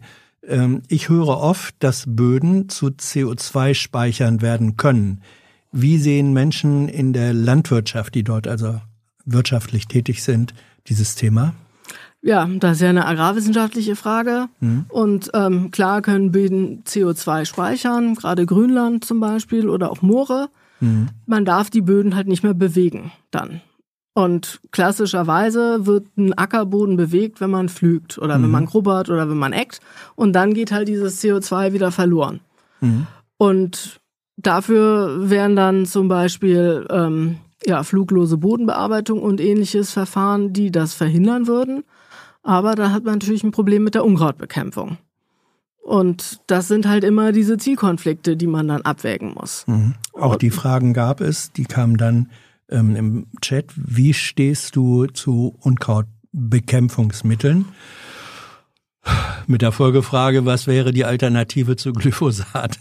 Ja, Glyphosat, das ist halt so ein hochgejazztes Thema, ja. was, ähm, ja, also ich finde, ich meine, die Alternative ist, wenn man kein Pflanzenschutzmittel hat, mhm. ist es selber zu machen. Oder mit einer Hacke, mit einem Hackroboter oder ähnlichem dieses Unkraut wegzukriegen. Oder das Beikraut. Weil das Problem ja, ja. ist, wenn man es nicht entsorgt und jeder, der im eigenen Garten so ein bisschen wirtschaftet, weiß, dass Unkraut überwuchert alles. Weil das einfach optimal angepasst ist. Mhm. Und irgendwie muss man es wegkriegen. Und man kann es halt entweder mit mechanischer Bodenbearbeitung machen oder mit Mecha ähm, chemischer, chemischer. Mhm. Bodenbearbeitung. Und ähm, beide Wege haben Vor- und Nachteile, ganz klar. Für welchen bist du? Ich bin für beide. Ich bin für eine Integration beider Systeme. Und man kann sich nur, man kann nicht nur das eine oder das andere nehmen. Um, die Frage äh, schließt an an etwas, was du in der Antwort vorher gesagt hattest. Ich habe eben in einer wissenschaftlichen Arbeit gelesen, dass dass Energiemais, der auf trockenen Mooren angebaut wird, tatsächlich klimaschädlicher ist als fossile Treibstoffe. Ähm, da geht es um die äh, Nutzung äh, eben ausgetrockneter, nicht wieder vernässter äh, Moore. Ist das richtig? Ähm, von der Klimaschädlichkeit her, diese These? Das weiß ich nicht. Mhm. Da müsste man sich, das kann ich so nicht sagen. Das mhm. müsste man nachgucken. Dann letzte Frage aus der vorabgestellten Riege. Wie kann es sein, dass ein Kilogramm Fleisch weniger kostet als ein Kilogramm Salat oder Gemüse? Ja, das habe ich auch schon gestern gelesen und mir seitdem den Kopf verbrochen, wie viel ein Kilo Salat kostet mhm. und vor allen Dingen, wie viel Kalorien ich aus einem Kilo Salat mhm. ernte. Ähm, und ob das dann immer noch so ist, vermutlich schon. Mhm. Also, wo, wobei, in einem, ich kann es nicht sagen. Also, weil in einem Kilo Salat sind ja nicht so viele Kalorien drin. Mhm. Aber was haben die Kalorien dann mit dem Preis zu tun? Naja gut, ich muss ja irgendwie eine Vergleichsbasis mhm. finden, um sozusagen. Ja, Kilo ist ja als Masse oder Gewicht ist ja eine. Ja, Basis. aber ein Kilo, also ich, die, mhm. das, was ich sozusagen an ja, also für meine Ernährung, für meinen Organismus aus einem Kilo Salat ziehe, ist ja was anderes, als was ich aus einem Kilo Fleisch ziehe. Ja, aber aus einem Kilo Fleisch, wenn wir uns die äh, Produktionskosten des Kilos Fleisch äh, angucken, da gehen viele, viele Kilo äh, pflanzlicher ähm, Produkte erstmal ein. Das ist ja beim Salat nicht so. Der wächst aus sich selbst und aus dem Boden, aus dem Wasser heraus. Ich glaube, die Frage zielt da ab, äh, wieso, wieso kann es dann immer noch sein, dass das Kilo Fleisch billiger ist. Ja, weil, also da habe ich auch drüber nachgedacht. Das ist, wir haben einfach Angebot und Nachfrage bestimmen am Ende dann schon den Preis. Und wenn wir immer wieder zu viel eigentlich haben, dann, und dann drückt das den Preis nach unten. Und bei Salat ist ja auch mal zwischendurch total sportbillig. Aber dann ist Salat auch wieder, wenn gerade eine Knappheit ist, wenn eine Dürre ist oder wenn halt die Importe ausgesperrt werden, dann ist Salat auch mal recht teuer. Wir kommen jetzt zu Fragen, die im Chat parallel ähm, zu dem Gespräch mit Thilo gestellt wurden. Da gibt es eine These. Von äh, zwischen 2021 und 2023 ähm, hat sich der oder wurde der Mindestlohn um 25 Prozent erhöht. Diese Lohnerhöhung macht inflationäre Preiserhöhung von 7,5 Prozent bei Obst und Gemüse aus in der Folge. Stimmst du dieser These und Rechnung zu? Das kann ich so schnell nicht nachvollziehen. Aber, aber, aber ist, äh, ist es generell richtig, dass man sagt, naja, weil in der Landwirtschaft sicherlich in vielen Fällen einfach Mindestlohn gezahlt wird. Und Lohnkosten sind auch da, Produktionskosten. Wenn der, wenn der Mindestlohn erhöht wird, äh, ist das dann ursächlich dafür verantwortlich, dass dann am Ende, sei es der Spargel, sei es die Gurke, was auch immer teurer werden muss? Also die Lohnkosten haben natürlich gerade in diesen handarbeitsintensiven ähm, Kulturen mhm. einen großen Einfluss auf den Preis, aber es ist nicht der einzige Einfluss auf den Preis. Und ähm, bei Obst und Gemüse sind einfach die Witterungsbedingungen, glaube ich, schon auch sehr entscheidend. Mhm. Und wenn einfach in Spanien eine Dürre ist oder eine Überschwemmung ist, oder ein Gewitter alles kaputtgeschlagen hat und eine Knappheit auf dem Markt ist, dann kann der Preis auch nochmal nach oben schießen. Und wenn gerade eine Schwemme da ist und die nicht haltbare Salat weg muss, dann kann er auch wieder sehr, sehr günstig werden. Nichtsdestotrotz hat natürlich eine Erhöhung des Mindestlohns auch einen Einfluss auf zumindest die Kosten, zu denen der Salat produziert werden kann und dann im Optimalfall auch zu dem er verkauft werden kann. Wärst du, Christine, dafür, dass, äh, das ist jetzt eine Frage von mir, die ich da mit reinschiebe, ich finde, die ergibt sich daraus, wärst du dafür, die Mehrwertsteuer auf Lebensmittel äh, generell zu senken oder äh, abzuschaffen? Das, ähm, also das wäre natürlich eins der Steuerungsinstrumente, ja. mit dem man zum Beispiel so eine gesundere planetare ähm, Ernährung fördern könnte, indem man auf pflanzliche Produkte zum Beispiel die ähm, die Mehrwertsteuer reduziert oder mhm. auf Null setzt. Und ich fände das ein sinnvolles Steuerungsinstrument. Mhm. Ähm, nächste Frage. Wäre, ihr habt das vorhin schon gestreift, aber noch nicht so umfassend. Wäre Deutschland prinzipiell in der Lage, seine Nahrungsmittel für den Eigenbedarf aus eigener heimischer Produktion, Anbau zu decken? Könnten wir äh, Nahrungsmittel autark sein? Ich glaube, das könnten wir, mhm. aber mit einem ganz anderen Ernährungsmuster, als wie wir das im Moment haben. Nämlich Kohl, Kartoffeln, Milch, Fleisch, Möhren. Mal so pauschal mhm. gesprochen. Äpfel. Mhm. Sommer, Erdbeeren, Kirschen, Pflaumen.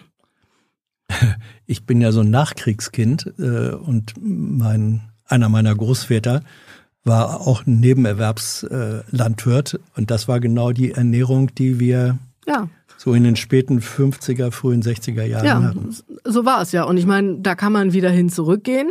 Aber es gibt ja auch Gründe, warum wir uns einfach anders ja, ja. entwickelt haben. Ja. Wärst du dafür, äh, ein Stück weit zurückzugehen? Also wir müssen unsere Ernährung verändern und ich persönlich versuche das auch schon mhm. entsprechend. Mhm. Und ja, propagierst du das als Wissenschaftlerin? Ja. Ja? Auf jeden Fall. Das kriegen deine Studierenden von dir zu hören. Ja. Welche Einbußen wären für Deutschland zu erwarten, wenn keine Pestizide mehr eingesetzt werden dürften?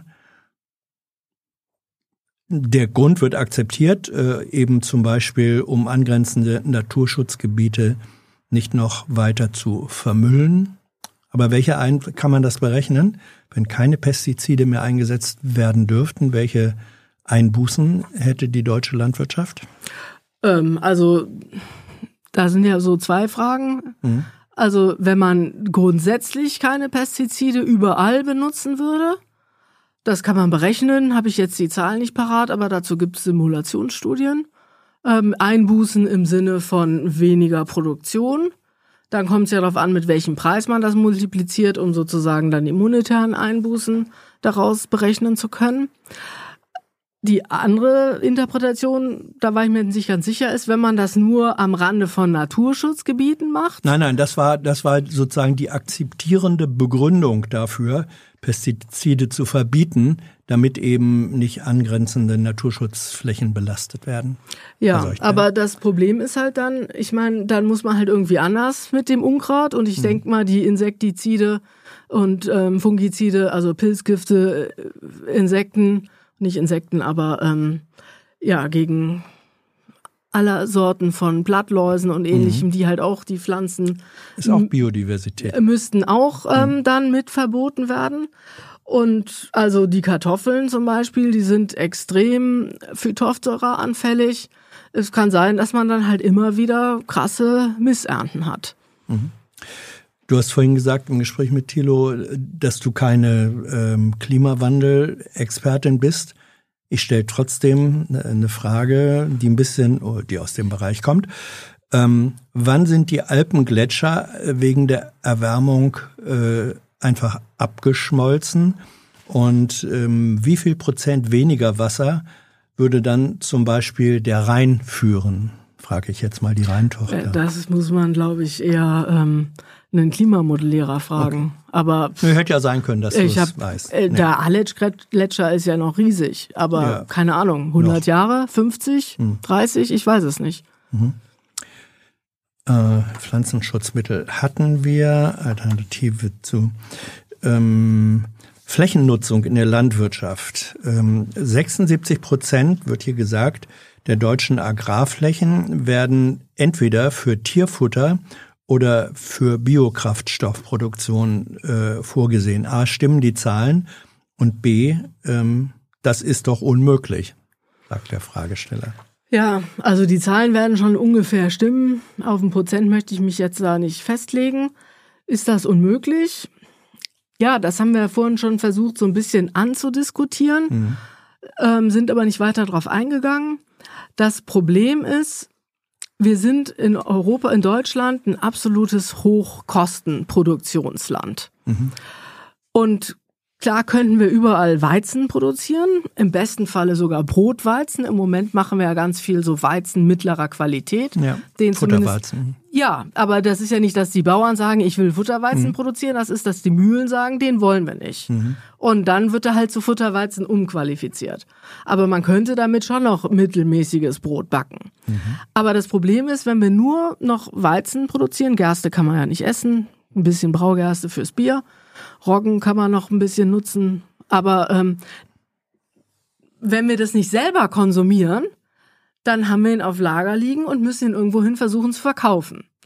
Und weil wir so hochpreisig produzieren, muss man dann halt jemanden finden, der den kauft. Dann sind Und- wir bei den, Dann sind wir beim internationalen Handel. ja. Und da gibt's einfach andere Länder, Kanada, USA, Australien, Ukraine, Russland, die einfach deutlich, Rumänien, Polen, Ungarn, die deutlich niedriger zu niedrigen Kosten die gleichen Produkte produzieren können und die dann natürlich beim Verkauf als erstes zum Zuge kommen. Und dann bleibt die deutsche Landwirtschaft sozusagen auf ihrem Weizen sitzen. Nur in Phasen extremer Knappheit würde er dann verkauft werden. Und deswegen ist man ja vor vielen Jahren auf die Idee gekommen, das Getreide dann in der Tierwirtschaft weiterzuverwenden. Ähm, Anschlussfrage dazu war gewesen, wie findest du es eigentlich, dass Nahrungsmittel ähm, Spekulationsobjekte an den Börsen sind? Also da werden Futures äh, gehandelt, da wird spekuliert auf, wie wird der Weizenpreis in einem halben Jahr sein oder im nächsten Jahr. Ist das obszön? Also da gibt's ja auch viel Forschung zu. Ähm, das eine ist praktisch so eine Vorhersage oder so eine Preiserwartung zu bilden, womit die Landwirte dann auch ungefähr wissen, mit was sie rechnen können und daraus ja auch ihre Anbauentscheidung ableiten. Das würde ich jetzt als nicht obszön bezeichnen. Das andere ist, wenn ähm, Invest Investmentgesellschaften irgendwie nicht wissen, wohin mit ihrem Geld und dann anfangen damit an der Börse im Getreidebereich oder ähnlichem zu spekulieren. Das ist natürlich problematisch, aber die wissenschaftliche Forschung dazu sagt, das hat nur marginalen Einfluss. War es nicht so, dass ähm, in einer bestimmten Phase des Ukraine-Krieges, äh, äh, als eben der ukrainische Weizen nicht mehr geliefert werden konnte und man dann auch nach direkten Auswirkungen in Afrika guckte, hat sich, hat man da nicht festgestellt, dass zum Teil es daran lag, dass von Spekulanten ähm, die Weizenproduktion noch des Vorjahres einfach in riesen Lagerhäusern festgehalten wurde zum Zwecke der Spekulation? Also dass selbst unter Kriegsbedingungen ähm, mit dem Nahrungsmittel äh, Weizen spekuliert wurde? Ähm, da habe ich jetzt ehrlich gesagt nicht so viel von gehört, weil ich glaube, letztes Jahr im Frühjahr, als der Krieg ausgebrochen ist, da gab es zumindest hier auf dem deutschen und europäischen Markt schon eine reale Knappheit, dass plötzlich da keiner mit gerechnet hat und eigentlich diese Periode bis zur Ernte die Mühlen nichts mehr auf Lager hatten. Und auch große Länder wie Ägypten, die auf große Getreideimporte angewiesen sind, die hatten, glaube ich, in dem Moment auch nicht damit gerechnet und deswegen eigentlich noch Getreidetender offen. Ob irgendjemand irgendwo in einem Lagerhaus, also irgendjemand irgendwo, das sind ja dann die großen Handelsunternehmen, ähm, was zurückgehalten hat, kann schon sein, habe ich jetzt ehrlich gesagt nicht drüber gelesen. Deine Meinung zu Stallhaltung versus Weidehaltung? Gibt es da eine grundsätzliche Position? Ich vermute eine. Also ein großer, lichtdurchfluteter, luftdurchfluteter Stall mit viel Platz für die Tiere finde ich auch gut, gerade im Winter, weil es da einfach gewisse Probleme gibt ähm, und man nicht die Tiere, zumindest hier in unserem Klima, auf manchen Böden ganzjährig draußen lassen kann. Aber natürlich finde ich Weidehaltung schön, ohne Frage. Fairtrade-Landwirtschaft. Wie ist der Anteil beim Import von Fairtrade-Produkten ähm, in die EU? Und sollten wir eigentlich nicht nur noch Fairtrade-Produkte importieren? Ja, der Anteil ist marginal, Ja. bedauerlicherweise.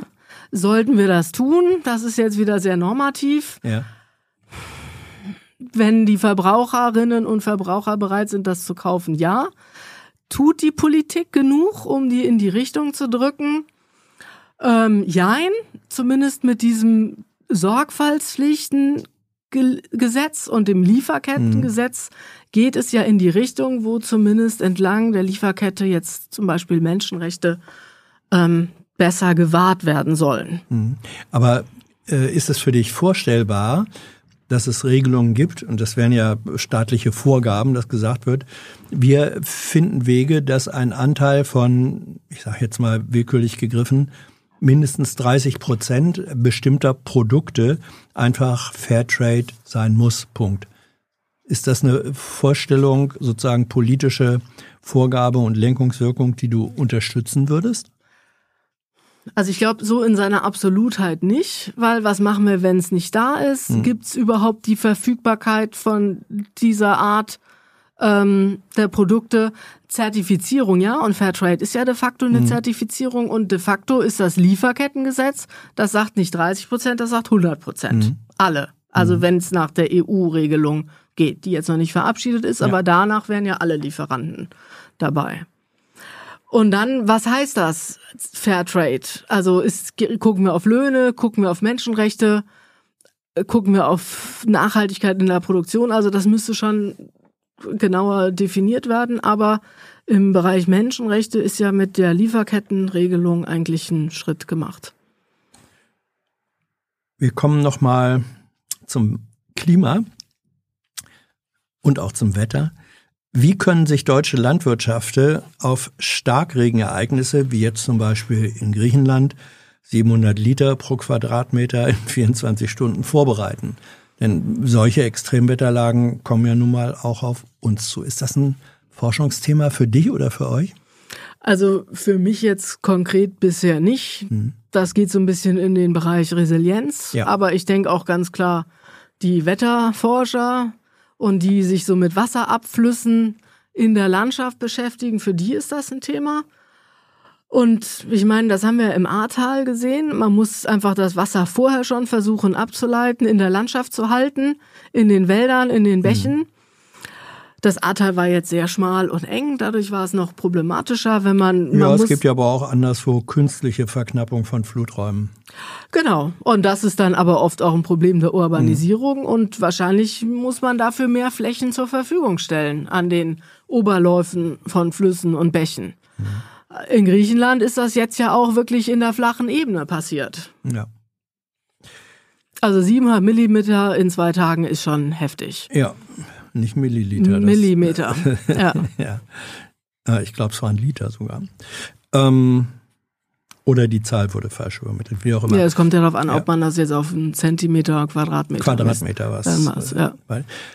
Ist eine über kooperativen äh, bewirtschafteter Boden ökonomisch und ökologisch besser als der von einem einzelnen Grundbesitzer bewirtschafteter? Also gibt es darüber Erkenntnisse, ob da, wo äh, viele Köche den äh, Bodenbrei nicht verderben, sondern eigentlich durch, durch unterschiedliche Ansätze mehr Diversität reinbringen? Gibt es da Untersuchungen drüber? Gibt's bestimmt, kenne ich jetzt äh, nicht, aber ähm, ja, wird sicher in beide Richtungen da Ergebnisse geben, aber ich kenne sie jetzt nicht im Detail. Dann wird gefragt, was du vom Freihandelsabkommen Mercosur ähm, hältst, ähm, das Nahrungsmittelstandards und Schutzstandards verwässert. Zum Beispiel mit Blick auf Pestizide. Also ich glaube nicht, dass dadurch, und ich bin, ich weiß, dass unsere Nahrungsmittelstandards dadurch nicht reduziert werden, sondern im Gegenteil versucht man ja eigentlich mit den Ländern in Südamerika, die Teil dieses Mercosur-Bundes sind, ähm, sich auf äh, Standards zum ähm, Regenwaldschutz, zum ähm, Schutz von ähm, Urwäldern und ähnlichem zu einigen. Und auch Tier, Antibiotikanutzung in der Tierhaltung und ähnliches ist da auch mit drin. Ähm, von daher stehe ich dem positiv gegenüber. weil ich glaube, dass das eine Möglichkeit ist, mit diesen Ländern in die, zu diesen Themen im Austausch zu Also bleiben. du meinst, du meinst äh, sozusagen die Wirkung ähm, auf die produzierenden Länder dort äh, hat einen höheren positiven Wert als mögliche Reduz Schutzreduzierungen bei uns? Bei den Standards ja. Weil äh, am Ende ist es ja eher so, dass wir eigentlich versuchen, unsere Standardideen diesen Ländern aufzudrücken. Und es sehr unwahrscheinlich ist, dass wir sagen werden, nee, okay, weil Brasilien das jetzt macht, machen wir das auch so. Und wenn wir Brasil, wenn wir dieses Mercosur-Abkommen nicht abschließen, es ist ja noch nicht sicher, ob es abgeschlossen wird oder nicht, dann, ich meine, Brasilien exportiert 80 Prozent oder 70 Prozent des Sojas nach China. Ja. Und das wird's dann weiterhin machen und eher noch mehr. Und dann ist sozusagen eine Einflussmöglichkeit, die die EU hat. Und Handelsabkommen führen ja dazu, dass man sich eigentlich enger verzahnt. Und wenn das für beide Seiten gut läuft, versucht im Kontakt zu bleiben, im wirtschaftlichen und im politischen Dialog. Dann äh, lassen wir uns da einfach, wir als Europäer, eine Möglichkeit entgehen, um Einfluss nehmen zu können. Also deine Position ist lieber einen geringeren Einfluss als gar keinen. Ja, Ähm, da wird nochmal darauf hingewiesen, äh, der größte Teil der Futtermittel für unser Fleisch in Anführungsstrichen wird importiert, also auch des in Deutschland erzeugten ähm, Fleisches. Und dafür wird Regenwald äh, abgeholzt. Das sollte, das sollten wir erwähnen, wird gefordert, wenn wir drüber reden, dass äh, deutsche Böden für ähm, Futtermittel Produktion genutzt wird. Die, also die Berechnung ist richtig.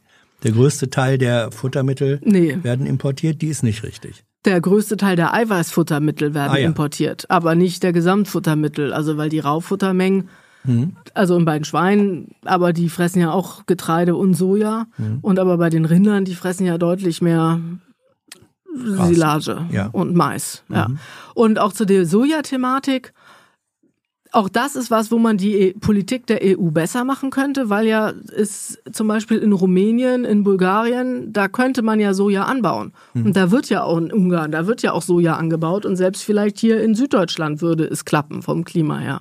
Und das ist aber natürlich teurer, das ist nicht so Man kann günstig. sagen, können Landwirte davon in der Konkurrenzgesellschaft leben? Nein, aber man könnte ja, wenn man schon subventioniert, auch zum Beispiel überlegen, sowas zu subventionieren. Und Protein-Pflanzenstrategie und ähnliches gibt es ja, aber die ist halt bis jetzt im Vergleich zu dem, was wir da benötigen, zu klein ausgelegt. Persönliche Frage an dich. Ist deine Forschung unabhängig von Interessen und äußeren Einflüssen? Ja, Ja? also äußere Einflüsse. Ich lasse mich natürlich von dem, was ich sehe, inspirieren. Im positiven wie im negativen Sinne, dass ich denke, das kann ja so nicht sein. Oder warum kriegen wir das Problem nicht gelöst? Und ich gucke natürlich mir die politische Umgebung da auch an, aber ich bin jetzt parteipolitisch total ungebunden. Und Naja, du warst, du hast, du hast längere Zeit für die GIZ gearbeitet. Ähm, Das ist eine der wichtigen Durchführungsorganisationen des Entwicklungsministeriums. Ähm, Das ist doch nicht unbeeinflusst, oder? Aber also, das hat eigentlich eher meinen Blick für die sozialen Probleme und Entwicklungsprobleme geschärft. Aber in welchem Sinne unbeeinflusst? Ja, ich zitiere hier nur äh, Fragesteller. Ja, aber also, dass mich jetzt die meine Arbeit von der GIZ noch irgendwie beeinflusst in der Wahl meiner Forschungsfragen? ist nicht so. Nee. Und es gibt auch nicht äh, politische mh, Akteure, Stakeholder, wie man so sagt, oder auch wirtschaftliche, die sagen, ach, Frau Professor, machen Sie doch mal das und das und äh, Drittmittelforschung und so. Das gibt's bei dir nicht? Ich habe Drittmittel von der Deutschen Forschungsgemeinschaft, ähm, vom äh, eine Ausschreibung, die von der BLE verwaltet wird, die vom Von der B- was? von der BLE Bundesanstalt für Landwirtschaft und Ernährung, wo das Geld ursprünglich aus dem BMEL-Topf kommt, aber das war auch eine Ausschreibung zum Thema innovative Agrarsysteme, also sehr breit. Und was wir jetzt da forschen, ist nämlich genau für Südafrika, wie man ähm, Indigenous Vegetables, also indigene und äh, Indigenous and Neglected Crops, indigene und vernachlässigte ähm, Pflanzen, wie man die in lokale Agrarwertschöpfungsketten besser integrieren kann, zusammen mit ähm, einer südafrikanischen Universität. Also von daher glaube ich jetzt auch nicht, dass das ein Thema ist, wo das BMEL irgendwie, also weiß ich ja, wie wir hm. zu dem Thema gekommen sind, irgendwie Einfluss genommen hat. Auch wenn das Geld jetzt aus dem BMEL-Topf indirekt kommt, verwaltet über die BLE. Aber es gibt keine, ähm, es gibt keine thematischen ähm, Vorgaben aus der Politik oder aus der Wirtschaft und schon erst recht keine ähm, Ansage von erwarteten Ergebnissen. Nee. Also Auftragsforschung, um das so zu sagen, mit gezieltem, mit gezielten Output machst du nicht. Nee. Hm. Ähm, wie erkenne ich als Konsument die Medikamentenbelastung bei tierischen Produkten, Fleisch, Fisch, und welche Voraussetzungen äh, würde eine Reduzierung dieser Medikamentenbelastung bedeuten? Ich glaube, bei den ähm, bei der Geflügelhaltung ist es so, dass das äh, wegen der Enge und der Ansteckungsgefahr einfach deswegen manchmal eine ziemlich hohe Medikamentengabe einfach stattfindet. Ist also eine Medikamentengabe ist ja was anderes als eine Belastung, Rückstände im Endprodukt. Naja. Ja, doch, das. Irgendwo müssen die ja herkommen. Ja, aber ähm, also da würde ich mich einfach auf die Untersuchung des Bundesamtes für Verbraucherschutz verlassen. Und die ähm, sagen immer wieder, dass die alle unter den Nachweisgrenzen sind. Mhm. Ähm, von daher glaube ich, ist das ganz in Ordnung. Man kann natürlich auf Biofleisch zurückgreifen, aber auch da wird, wenn das Tier krank ist, behandelt. Und ähm, aber der der äh, Eingangsteil der Frage war ja, haben Verbraucher irgendeine Chance festzustellen, wie hoch bei den Produkten im Einzelnen sozusagen die in der Produktion entstehende äh, Medikamentenbelastung ist. Diese Möglichkeit. Nee, also man, nicht. ich meine, die, die Analysen des Bundesveramt für Verbraucherschutz ähm, in Berlin, Verbraucherschutz und Lebensmittel, glaube ich, BVL oder so ähnlich mhm. heißt das, die machen jährliche Berichte, Stichproben, risikobasiert. Das heißt, das weiß man dann immer noch nicht für das einzelne Produkt. Mhm. Und am besten ist beim Bauern kaufen und mit dem sprechen und den fragen. Mhm. Aber es macht es natürlich sehr mühselig. ja. ja. Und es setzt durch und durch ehrliche Landwirte voraus. Genau, was ich aber jetzt nicht unbedingt ausschließen würde. Christine, das waren die Fragen äh, unserer Zuschauenden und Zuhörenden.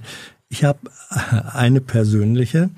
Es gibt einen immer noch prominenten Politiker, der gelegentlich ähm, zum Wettmelken äh, antritt, Gregor Gysi, sozusagen Ausbildungskollege von dir, der ist nämlich ähm, ausgebildeter Facharbeiter für Rinderzucht und der hat schon, der rühmt sich immer damit, dass er noch jedes Wettmelken gewinnen würde. Hättest du eine Chance, in einem händischen Wettmelken gegen Gysi zu gewinnen? Boah, keine Ahnung. Also weiß ich nicht. Ich habe ihn noch nie melken gesehen. Also. Mhm. Aber du könntest das ich, nach wie vor. Ja. Du könntest äh, eine Kuh ähm, mit, der, mit den Händen ohne Melkgeschirr melken. Ja, das könnte ich. Ich meine, die Frage ist halt, wie viel Liter man mhm. da melken will. Also, weil das Problem ist ja, dass man oft relativ schnell erstmal am Anfang hier ähm, eine Sehnenscheidentzündung bekommt. Mhm. Also eine Tasse voll ist kein Problem, aber jetzt ein 20 Liter Euter leer zu melken, das würde ich mir im Moment nicht zutrauen. Es gab eine Reihe von, das schließe ich dann doch noch an, äh, von Fragen mit einem tierethischen Hintergrund, gerade was äh, Kuhmilch angeht. Ähm, da wird gesagt, wir trinken äh, die Milch von künstlich geschwängerten Kühen, ähm, die eigentlich für die äh, Ernährung der äh, Kälbchen gedacht war. Wir missbrauchen eigentlich ähm, die weiblichen Rinder und nehmen dann den Kälbchen das, das ihre potenzielle Muttermilch weg. Das ist unethisch. Ist das ein, kannst du diesen Gedanken nachvollziehen? Ich kann den nachvollziehen und es gibt ja auch eine Gegenbewegung, diese muttergebundene ähm, Rinderaufzucht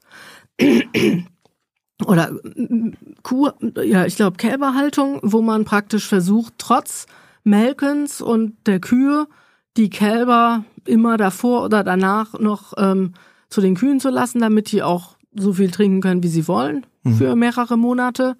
Das ist so eine Art Gegenbewegung da.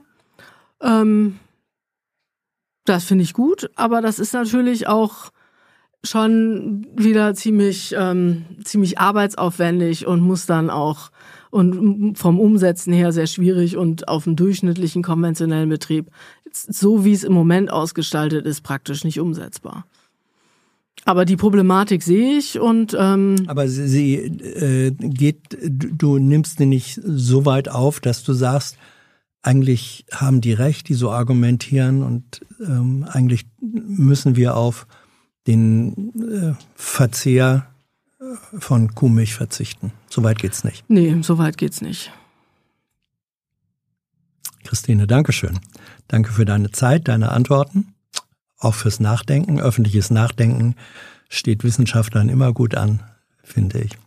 Danke für eure Fragen, euer Interesse und eure Unterstützung, ohne dieses, dieses Format überhaupt nicht gäbe. Das wisst ihr.